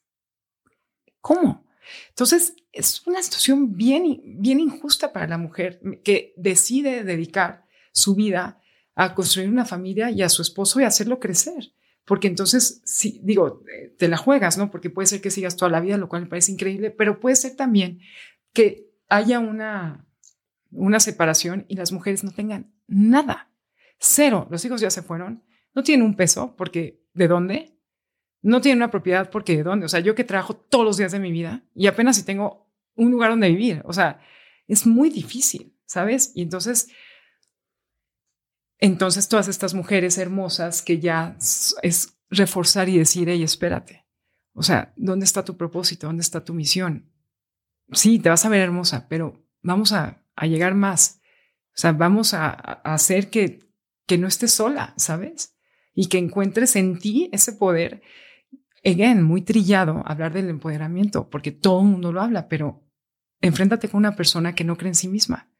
O sea, no es tan fácil, está, ¿Cómo empiezas? Pues empezando, empezando por cambiar tus pensamientos y empezar por creer en ti, porque estás acostumbrado y llevas 20 años a no creer en ti, crees en tus hijos, crees en tu esposo, pero no crees en ti, porque estás dedicando toda tu vida a ellos. Entonces, ah, este libro y todo esto es nada más para abrir este paso de tú vas a ser hermosa, tú eres hermosa, pero ojo, no descuides la parte más importante, que eres tú. Tu estilo eres tú, así se llama el libro. En ese momento la gente, si es de moda, pues sí, sí de moda, sí, sí, porque me dedico a la moda. Pero tú eres tu propio estilo. Tú eres tu voz, tu forma de pensar, tus acciones son tu estilo. Lo que dices al mundo es lo que te, lo que te, lo que te etiqueta, no la marca que llevas puesta, ni el traje fabuloso. O sea, sí ayuda, es un accesorio padrísimo, pero no es el camino a la felicidad. Nada de lo que está afuera. Olvídate de la ropa. Ni el coche, ni la casa, ni el dinero, ni el esposo, ni los hijos, ni los papás. Es acerca de ti. ¿Qué libro te hubiera gustado leer antes en tu vida? Antes. Trillado, perdón. Es, bueno, sí que siento que todo el mundo habla de lo mismo, pero El poder de la hora. O sea, este lo leí a los 35 si lo hubiera leído a los 20, pero no solo leerlo, porque claro, a los 20 todo lo que leí no solo se me olvidó, sino que no lo entendí, no lo, no lo integré. Si yo hubiera entendido el poder del presente a esa edad, entonces hubiera sido más aguerrida y más, híjole, más, más, más arraigada. Siempre de chiquita estaba pensando en, ¿y si fracaso en el futuro? Ay, mi pasado. Ay, el novio que dejé ay, el amigo que perdí. el poder del presente, ya sé que es como caldo de pollo para el alma, ya sé que es como de chick flick, pero para mí fue muy importante ver que el presente es un tema. O sea, ni el pasado ni el futuro. Y justo ahorita estoy con una coach que se llama Julieta, que es la coach de los jugadores olímpicos, que te la voy a recomendar para que te las traigas, pero la coach de la mente, no coach física, es canija. Y algo que ella me está enseñando, la veo todos los viernes porque quiero ser olímpica en lo que hago. O sea, olímpica profesionalmente. O sea, quiero saber cómo piensan los que con su cuerpo saltan 14 metros. O sea, ¿qué, qué tienes que pensar para creer que tu cuerpo va a saltar para arriba cuatro metros y en salto de alto. O sea, ¿qué tienes que tener? ¿no? Y algo muy importante es que este, entrenan en el presente. Tipo, su meta es la Olimpiada, que es en cuatro años. Entonces, la meta la dejan de ver. Nunca están viendo dónde van a llegar, sino cada día ese porcentaje que va sumando, ese total que hace que tú llegues a la Olimpiada. Entonces yo no veía las pequeñas cosas tan valiosas que hacía todos los días, sino que era, ah, pero ya voy a la Olimpiada, pero ya voy a la Olimpiada. Entonces te pierdes en tu presente y en disfrutar cada cosa que estás haciendo, por más mala que le estés haciendo o buena que lo estés haciendo. Te estoy hablando de que eso lo aprendí hace dos semanas. O sea, qué poca que no lo aprendí hace 20 años. Y es el poder de la hora los olímpicos, todo mundo no puede estar pensando en a dónde va a llegar. Sé que la visualización y el vision board y todo eso es muy importante para tener una idea y luego lo sueltas al universo. Lo que no puedes es estar todos los días lamentando por no estar ahí o luchando por estar ahí, ni positiva por estar ahí. Es cómo vives cada día cuando ya marcaste un, un camino para llegar a esa gran meta. ¿Cómo disfrutas si no estás en dolor de no estar ahí? Se me hace brutal. El día a día, el disfrutar que estoy aquí. Porque me voy a salir de aquí y a lo mejor si yo pensara como antes de, y con esto voy a lograr que ta, ta, ta. ahorita no estoy pensando eso. O sea, estoy pensando que me caes cañón, que el día que te conocí dije, qué tipazo, o sea, más Harvard, más eh, inteligente el tipo. O sea, no sé, pensé en, en tu brillantez y pienso que, que compartir mi voz con una gente tan inteligente como tú me encanta lo disfruto, estoy aquí disfrutándolo, pero antes hubiera tenido una agenda. Hace 10 años, 5 años hubiera tenido una agenda. Hoy no la tengo y realmente si hay una mujer escuchando esto que ha pasado por lo mismo que yo, quiero que sienta la fuerza. Y hay un propósito mayor, no mi agenda del futuro. Y eso me hace estar en el presente. Y aquí estoy tomando mi cafecito, mi celular está apagado, seguro tengo seis mil mensajes, pero no estoy agobiada por lo que pueda pasar afuera. Estoy aquí presente. Nunca hubiera estado en el presente. ¿Cómo se ven las primeras dos horas de tu día? Ah, hemos hablado mucho de mentalidad, de visualización. ¿Cómo, se ven las primeras dos horas de tu día? Porque sé que tienes una rutina bastante establecida. Pues em, primero no agarro mi celular, duermo muy poco. por mal, porque me, despiertan ideas y entonces me, las escribo y tal. Entonces como que me, despiertan cosas de chin, X. Pero ya tengo él Delta Tonight. Delta Night. Este, pero no, no es un tema de medicamentos, es un tema de, de, cosas que yo pienso. Y también en ESP te enseñan a que no hay que dormir tanto. Pero porque el cuerpo realmente es una teoría, no necesita tantas horas, sino que tú puedes estar durmiendo, y Carla Gerfeld también lo hacía. Tú puedes dormir, o sea, media hora en intervalos Sí, hay gente que hace estos este, snacks durante todo el día, pero no es muy social. No, no es muy social, pero, o sea, no tienes que estar 10 horas para recuperarte. O sea, puedes estar 6 ni 8. ¿Cuánto duermes? Como 5 horas, de 5 a 6. Pero hay días que sí me, me, así me, para dormir 8. Me despierto y prendo una vela que tengo allá la blanca, que huele hermoso. Lo primero que hago es, oigo la canción de Def Leppard ahorita es la de la semana, la de Stereo, what can I do? O la de este Don't Stop Believing, Journey, ¿no? Como que canso. Ahorita que estuve en Coldplay ya voy a cambiarla por la de Yellow o la de Fix You. Este, me despierto, empieza Look at the stars. Entonces digo, ay, esto, gracias, un día más, estoy viva. De entrada la música. Y lo primero que hago es prender una vela esto es a las 5.45 de la mañana, prendo una vela y respiro. Esto es real, o sea, no, estoy en real, respiro, me siento y digo, Diosito, gracias oyendo esta canción. Es mi, o sea, es mi, mi canción de, me conecto conmigo en la canción más preciosa que yo quiero oír. Y entonces empiezo a pensar y digo, qué agradecí esto y aquí estoy. Mi hija a veces está en mi cama y vuelto y digo, chinitos preciosos, ya vas a crecer, no puede ser, vas en quinto. Y digo, ay Diosito, gracias, gracias, está viva. Mi hijo lo estoy oyendo que está despertando y digo, ay Diosito, gracias, gracias. Entonces empiezo a agradecer. Hago como cuatro minutos así de, de este agradecimiento. Me levanto, me estiro, voy, los despierto. Este, y empiezan ellos a, como rutina para irse para el camión de la escuela. Eh, ya que se fueron a las 7 de la mañana, me pongo una ropa de ejercicio, me la pongo antes y hago media hora. Soy floja para el ejercicio, pero sí hago media hora eh, de online y empiezo a checar mis pendientes. Em, ¿Qué plataforma usas online? Tengo 100. 100 plataformas. Ve, tengo Gaia, tengo em, una que se llama eh, Mind Valley, tengo otra, o sea, como que me meto, estoy en todos los plus, todos los planes cañones. Entonces, por ejemplo, ahorita en la mañana me eché un, un 45 minutos de una psicóloga de Londres que se llama Amanda Peer, que habla de, por ejemplo, X, ahorita estaba oyendo, de cómo uno no puede tener pensamientos. Es que estoy muy en ello, o sea, estoy muy metida y cuando vi que eso se trataba un poquito, me encantó como ella dice, ¿No, te pasa que a veces estás sentada con personas que dicen, oh, ve la fila en Navidad en el súper? Y ella dice, eso es el, it's hell, it's hell, la línea para el súper cuando es la época de Navidad. Y dice ella, it's hell, it's hell la gente que duerme en la calle, que no tiene con quién celebrar la Navidad, que se va a morir esta Navidad. Eso es hell. Deja de quejarte.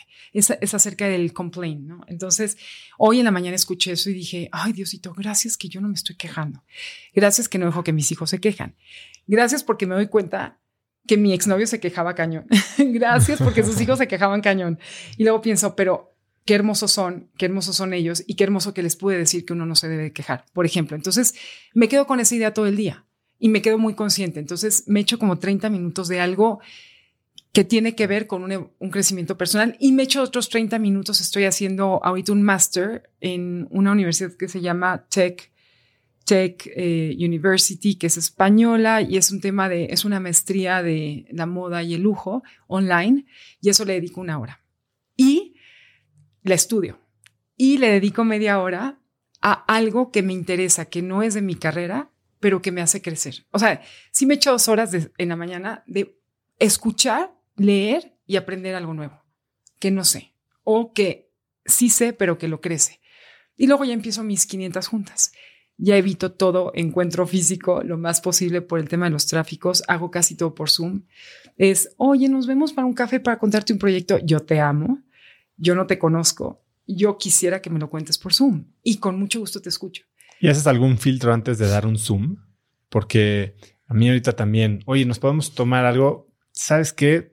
podríamos vernos en un mes, pero si quieres, mándame un mail, a ver si te puedo ayudar en algo antes de eso. Y así puedes ir evitándote Zooms que pudieran haber sido un, chat, ¿sabes? Sí, 100%. Yo eh, sí digo, ¿por qué no me mandas por voice note? Te va a pasar mi celular. Mándame un voice note y dime qué trata. La, la, la, la, la, la, la. Bebé, no soy la persona indicada, pero te voy a pasar el teléfono a una persona que quizá le interese. O yo te puedo ayudar en esto, te paso el teléfono y ya me evito el Zoom, pero sí lo hago por chat. O sea, sí mi WhatsApp lo tiene medio México. O sea, todo el mundo tiene mi teléfono. Ya no me siento especial. Así todo es el más especial. Pero sí, o sea, mi, mi chat 100%. Y ya para entrar a un Zoom es porque lo que me dijo esa persona me suena muy atractivo, muy interesante o que yo puedo ayudar mucho. Y este, otra cosa que he aprendido oso es el valor del tiempo. O sea, para mí, mi tiempo es lo más valioso que tengo, mi presencia, en donde esté.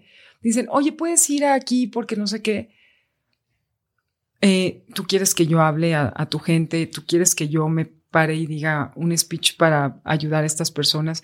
No, solo eres invitada. Yo te amo, yo lo puedo ver desde mi casa, ¿cierto? Sí, pero es que estaría increíble que llegues porque entonces, no, ninguna aparición por show me interesa si no voy a aportar algo que vaya más allá de just appear. Este, y cuido mucho con quién me reúno, cuido mucho con quién me llevo ahora. Soy muy, muy, muy estricta ya con mis amigos. Es decir, no estricta con ellos, sino... ¿Quiénes son? ¿Quiénes son?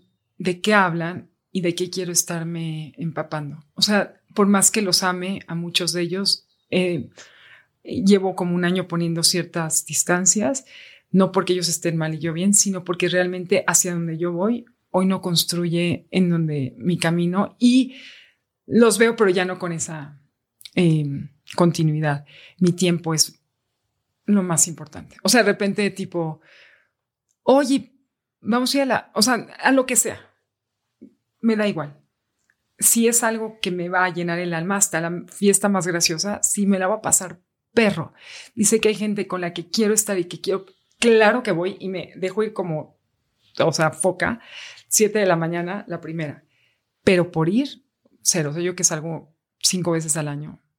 Nada más regresar. Hago mis 500 juntas y me forzo a las 3 de la tarde a estar en la casa para comer con mis hijos, que es el único momento donde estoy con ellos.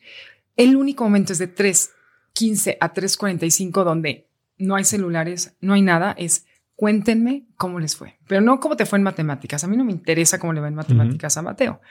Mateo, ¿cómo te fue con el crush? Cuéntame la niña esta que te fascina. ¿Te volteó a ver hoy? Mamá, hoy se fue con mi mejor amigo. ¿Y tú qué piensas? Solo como, no, pues yo pienso que, que mi amigo es mejor que yo. No, comida entera hablar del crush de, mi hijo Mateo, que es una niña preciosa que está por ahí, y Paulita que tiene años. Y tú, Paulita, mamá, hoy iba en el camión y me tocó al lado el niño que se me hace súper guapo. Y yo, Paulita, tienes nueve años. Pues se me hace guapo. Y yo, ok, entonces yo me abro y digo, ok, ¿qué piensas? Esos son mis 30 minutos. No matemáticas ni inglés me da idéntico. Solo pienso que ellos estén muy bien emocionalmente porque la escuela y el colegio que van es demasiado bueno y yo sé que lo están haciendo muy bien, pero esa parte no, no la dan. Y, me encanta que me cuenten todo, me cuentan todo, o sea, de que digo, Dios mío, ya está, mamá, ¿te puedo decir algo? Y yo, fuck, ¿qué va a decir? y yo, porque sé que me dicen todo y yo así, no, de repente es, oye, ¿qué es esto? Y yo. O sea, hace poquito, no, pues no lo puedo decir, pero, eh, o sea, de yo, Mateo, eso es una cosa muy perfecta que le sale a los hombres cuando van a tener un bebecito. Entonces, para eso es el condón.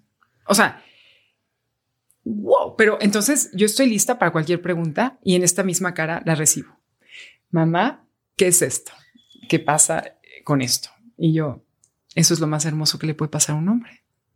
O sea, toda mi respuesta siempre es positivo, para bien, cero susto, cero prejuicios, todo bien. Eso es mi media hora. Y luego en las tardes ellos van a sus clases y yo hago dos, tres cosas en la casa y ya estoy en la noche. Pero solo para decirte que como complemento la parte profesional con la... O sea, sé que ellos van a la escuela, sé que tienen sus clases, pero estoy cuando llegan de la escuela y cuando se van a dormir. Siempre. Y cuando no estoy, mi mamá, que es un ángel de Dios, viene con su maleta, se queda en el cuarto de visitas, pone su marco de fotos, pone sus cositas y yo me voy y gracias a mi mamá yo puedo viajar y ser la perrucha workaholic que soy porque sé que mis hijos están muy bien con, con mi mamá. Es una abuela hermosa, aparte es educadísima, mi mamá lleva cuatro doctorados. Entonces, que estén con mi mamá hasta pienso que es mejor que estén conmigo. Entonces ya, ella me ayuda, ahí hacemos un buen complemento, luego me escapo a veces con mi novio porque uno no puede dejar la vida personal y intento pues ser esta parte de mujer padrísima, pareja, cuando se puede, ser la mejor en tal, lo intento superwoman, pero bueno, en una me va a fallar y creo que es en la personal en la que me está fallando, pero yo creo que cuando ellos ya se vayan y crezcan, yo voy a poder retomar esta con más fuerza que ahorita la tengo un poco olvidada porque no, no me da la vida. Los próximos 12 meses, ¿cuál es el proyecto que más te emociona o a qué le estás dedicando más energía? A irme a España. Eh, Acaban de nombrar al nuevo embajador. Gracias a Dios lo conozco y a su esposa maravillosa, Rosy, porque hicimos un proyecto juntos y quiero proponer este proyecto para... Em, estoy en ello, estoy armándolo para proponerlo, para lograr una visa emprendedora en España que logre beneficiar a México, pero también España. Entonces, hacer este intercambio de creativos y yo poner la infraestructura que tengo para darlos a conocer en México a los españoles y que España me brinde esta infraestructura para poder dar a conocer a los mexicanos allá. Tema desde eh, en la Casa México, en el Museo Thyssen, Modermisa, eh, de arte contemporáneo, lograr el arte y, y la moda en conjunto. Me emociona mucho irme por un año, o sea, un año o dos, eh, a abrir camino a Europa, a todos los diseñadores mexicanos y las marcas que yo estoy haciendo. He hablado con como cinco diseñadores mexicanos, todos están puestos. Quiero montar un espacio donde tenga estas colaboraciones todo el tiempo sucediendo. Tengo a las amigas indicadas en Francia, en Italia, en Grecia, para abrir este camino y poder llevar el diseño mexicano a los puntos más clave para que todo mundo conozca lo mejor de México. Desde la parte artesanal, muy hermosa y muy de calidad y muy de diseño, hasta la parte más contemporánea y abrirles estos espacios y yo llevar ese negocio ya. Em, tengo los contactos, tengo cómo hacerlo, solo no tengo la visa. Eh, o sea, no soy española. Mis abuelos sí, pero no hice ese trámite cuando se hizo. Entonces necesito eso y necesito también sentir la seguridad de que puedo vivir en un lugar y estar bien con mis hijos y que no falte nada en lo que este negocio sale. O sea, yo puedo vivir bien con lo que está pasando en México de mis negocios, o sea, lo puedo lograr, pero si algo pasara como que cerraran las fronteras, hubiera otra pandemia o la guerra se extendiera, yo me quedo en la calle. Entonces necesito solo tener muy seguro que puedo estar allá. Tengo que hablar con los, de, los colegios de mis hijos a ver si me dan chance a, que me aguarden, me guarden el lugarcito ahí mientras voy y vengo y llevármelos y, y darle oportunidad a mi carrera a expandirse a otros lugares. Me hubiera gustado Estados Unidos, lo intenté, pero poco complicado. A los mexicanos ya ni siquiera les quieren abrir una cuenta de banco. Está cañón. O sea, están, pues imagínate, están alertados de todas las cosas que han pasado por tanto tiempo. Entonces, y bueno, si yo tuviera un millón de dólares para invertir en una visa golden o como se llame de empresario, pues lo haría, pero no lo tengo. Entonces, tengo que hacerlo como siempre, con mucho trabajo y probando que es para beneficio de México. Eso me entusiasma mucho, ojalá lo logre, pero si no estoy a toda madre aquí y lo voy a seguir haciendo cañón, sigo creciendo, no me detiene nada, pero hacia allá me veo, o sea, me veo de centro en España y llevando esto y haciendo estas presentaciones para todos estos diseñadores con las clientas, con la gente que puede llevar el diseño mexicano a ser visible al mundo. Ese fue mi propósito hace 25 años, lo sigue siendo, pero hoy ya toca moverlo. Ya lo tengo aquí muy establecido, me, me toca moverlo. Y eso me entusiasma, me tiene muy prendida y, y con, no miedo, pero con chale, si no sale, pues ya está. Si no sale, ya está, pero ahí estoy. Y para cerrar, Sara, si pudieras escribir un mensaje en el cielo para que millones de personas lo vieran, ¿qué diría? Cree en ti, sin duda alguna. Cree en ti. Ahí se radica, se radica toda la fuerza de todos los seres humanos. Nadie va a creer en ti, ni en lo que haces, ni en tus proyectos, ni en tu persona si tú mismo no crees. No importa lo que tengas, lo que hayas heredado, el físico que tengas o lo que no tengas, si tú no te la crees creer en ti, si yo lo hubiera sabido a los 20 años, hoy sería Oprah. No creía en mí. O sea, o creía, pero siempre medio fakeado. Yo tengo que creer en mí, porque si yo no creo, nadie cree. Pero creer en mí hasta ahorita. Físicamente creo que tiene que ver con la edad, ¿no? No sé. Sara, ha sido increíble tenerte. La verdad me quedo con mil temas de los que podríamos hablar. Eh, Tenía muchas ganas de esta entrevista. No, no, no solo no decepcionó, sino que me deja con ganas de más. Qué bueno tenerte aquí. Eres una crack por lo que has hecho, por lo que estás haciendo, por el impacto que quieres tener, por cómo manejas tu vida y la claridad que tienes de lo que quieres lograr. Eh, ¿Dónde puede seguirte la gente? ¿Dónde puede contactarte, comprar tu libro, eh, aprender de tu curso? Gracias. Yo pienso lo mismo de ti, es mutuo. Eh, pues mira, mi Instagram es arroba Galindo con doble O. Tengo saragalindo.tv, que es donde la gente se puede inscribir a mis cursos, pueden ser presenciales o en línea. Ahorita tengo una membresía anual, que de hecho hoy me conecto en la noche con estas 1.500 personas que ahorita están inscritas, que son 1.500 mujeres, y una vez al mes, el primer martes de cada mes, les doy em, como una visualización de cómo pinta el mes para verte más estupenda, pero siempre empieza con esta parte de, tú ya hiciste tu trabajo de creer en ti, tú ya hiciste lo que te tocaba que te dejé el mes pasado, tú ya entraste en el, en el círculo de la bondad hacia ti. Ahora te voy a enseñar qué te vas a poner para verte espectacular. Y, y siempre está, como te digo, esta parte, sagalindo.tv. Eh, tengo mexicotour.mx, mexicotour.mx, es mi sitio de e-commerce que tiene a los mejores diseñadores mexicanos. Si tú quieres enterarte qué está pasando en México en el diseño y quieres ver qué hay a la venta, no hay un espacio como este como una calle donde estén todos, pero está México Tour donde tú puedes conocerlos a todos y comprar todo y apoyar a la industria mexicana. Tengo kilómetro 33 también.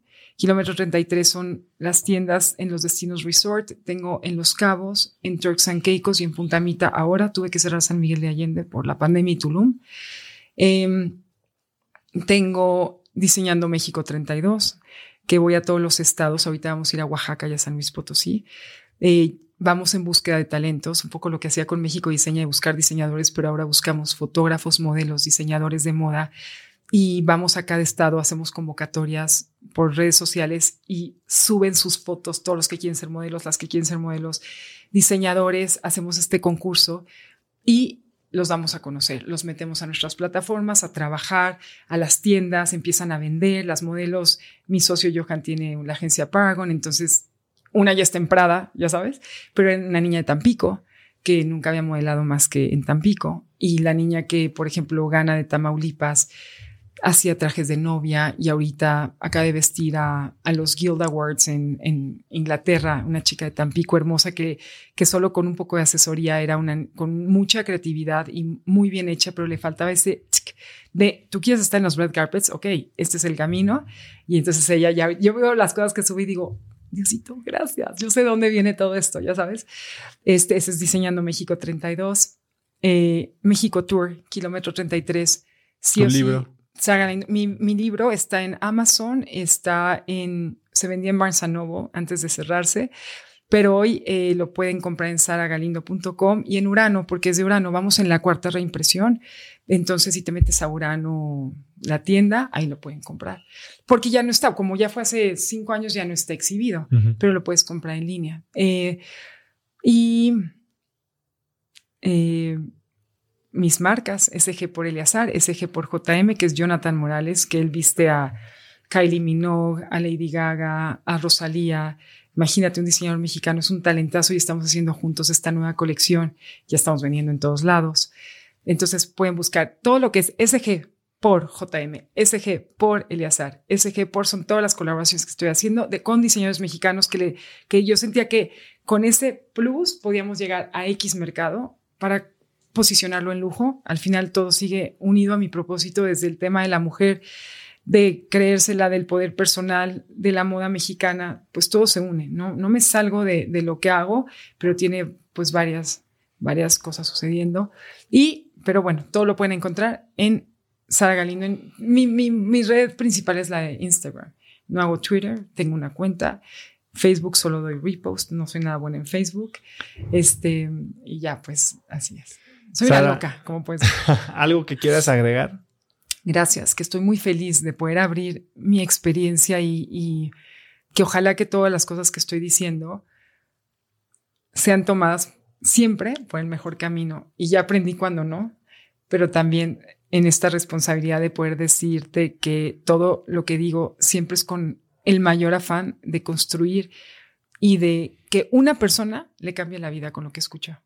Con cuatro personas que hayan, que escuchen esto y digan, yo pensaba que se había acabado la vida por esto y hoy veo que hay una luz, con eso me doy por, por bien servida. Gracias por prestarme tu espacio y a tu gente. Yo te admiro, te quiero, eres un guapo, eres un fabuloso, eres un chido y gracias por abrirme estas puertas. Sara, es tu casa, muchísimas gracias. Gracias. La energía de Sara es contagiosa y hizo hasta que me dieran ganas de salirme a comer el mundo. Si te gustó el episodio, compártelo con alguien usando el link cracks.la diagonal 169. También sigue Cracks Podcast en Spotify o suscríbete en YouTube o iTunes y califícanos en cualquier plataforma con 5 estrellas para que más gente nos pueda encontrar. Mencióname en Instagram o Twitter con la lección que más te llevas del episodio de hoy como arroba osotrava y no olvides saludar a Sara en Instagram como arroba Sara Galindo o. Puedes encontrar links a todo lo que hablamos el día de hoy en cracks.la diagonal 169. Y antes de irte, no olvides que ya está disponible mi libro Haz lo que importa, en el que te enseño el método DMS de productividad y diseño de vida y lo puedes adquirir en hazloqueimporta.com o escuchar en Vic. Y segundo, no olvides registrarte para recibir mi newsletter Viernes de Cracks, que es un correo muy corto que mando cada viernes con cinco tips, artículos, libros, gadgets, frases o cosas que encuentro en internet y que creo que pueden ayudarte a tener una vida más productiva o mínimo empezar una conversación interesante este fin de semana. Son casi 100 mil personas los que le reciben cada semana y puedes registrarte para recibirlo gratis en cracks.la diagonal viernes. Eso es todo por hoy. Yo soy Osotrava y espero que tengas una semana de cracks. Este episodio es presentado por Vic. Si me conoces, sabes que soy un consumidor voraz de audiolibros y que he probado todo tipo de aplicaciones para seguir nutriendo mi mente mientras manejo o mientras corro o hago ejercicio, pero sin duda, por mucho, Vic es mi favorita. Con Vic puedes convertirte en una máquina de aprendizaje porque con solo 15 minutos al día puedes leer más de 12 libros al año. En Vic tienen más de 250 mil títulos y puedes escuchar resúmenes de bestsellers en menos de 15 minutos o libros completos, incluido mi libro Haz lo que importa, así como mis Vic originales como Cómo combatir el síndrome del impostor. Vic, por ser escucha de cracks, te regala 7 días de prueba y después contenido ilimitado por solo 167 pesos al mes en un pago anual de 1.999 pesos al suscribirte a Vic. Simplemente ve a cracks.la diagonal Vic. Vic se escribe B alta E E K.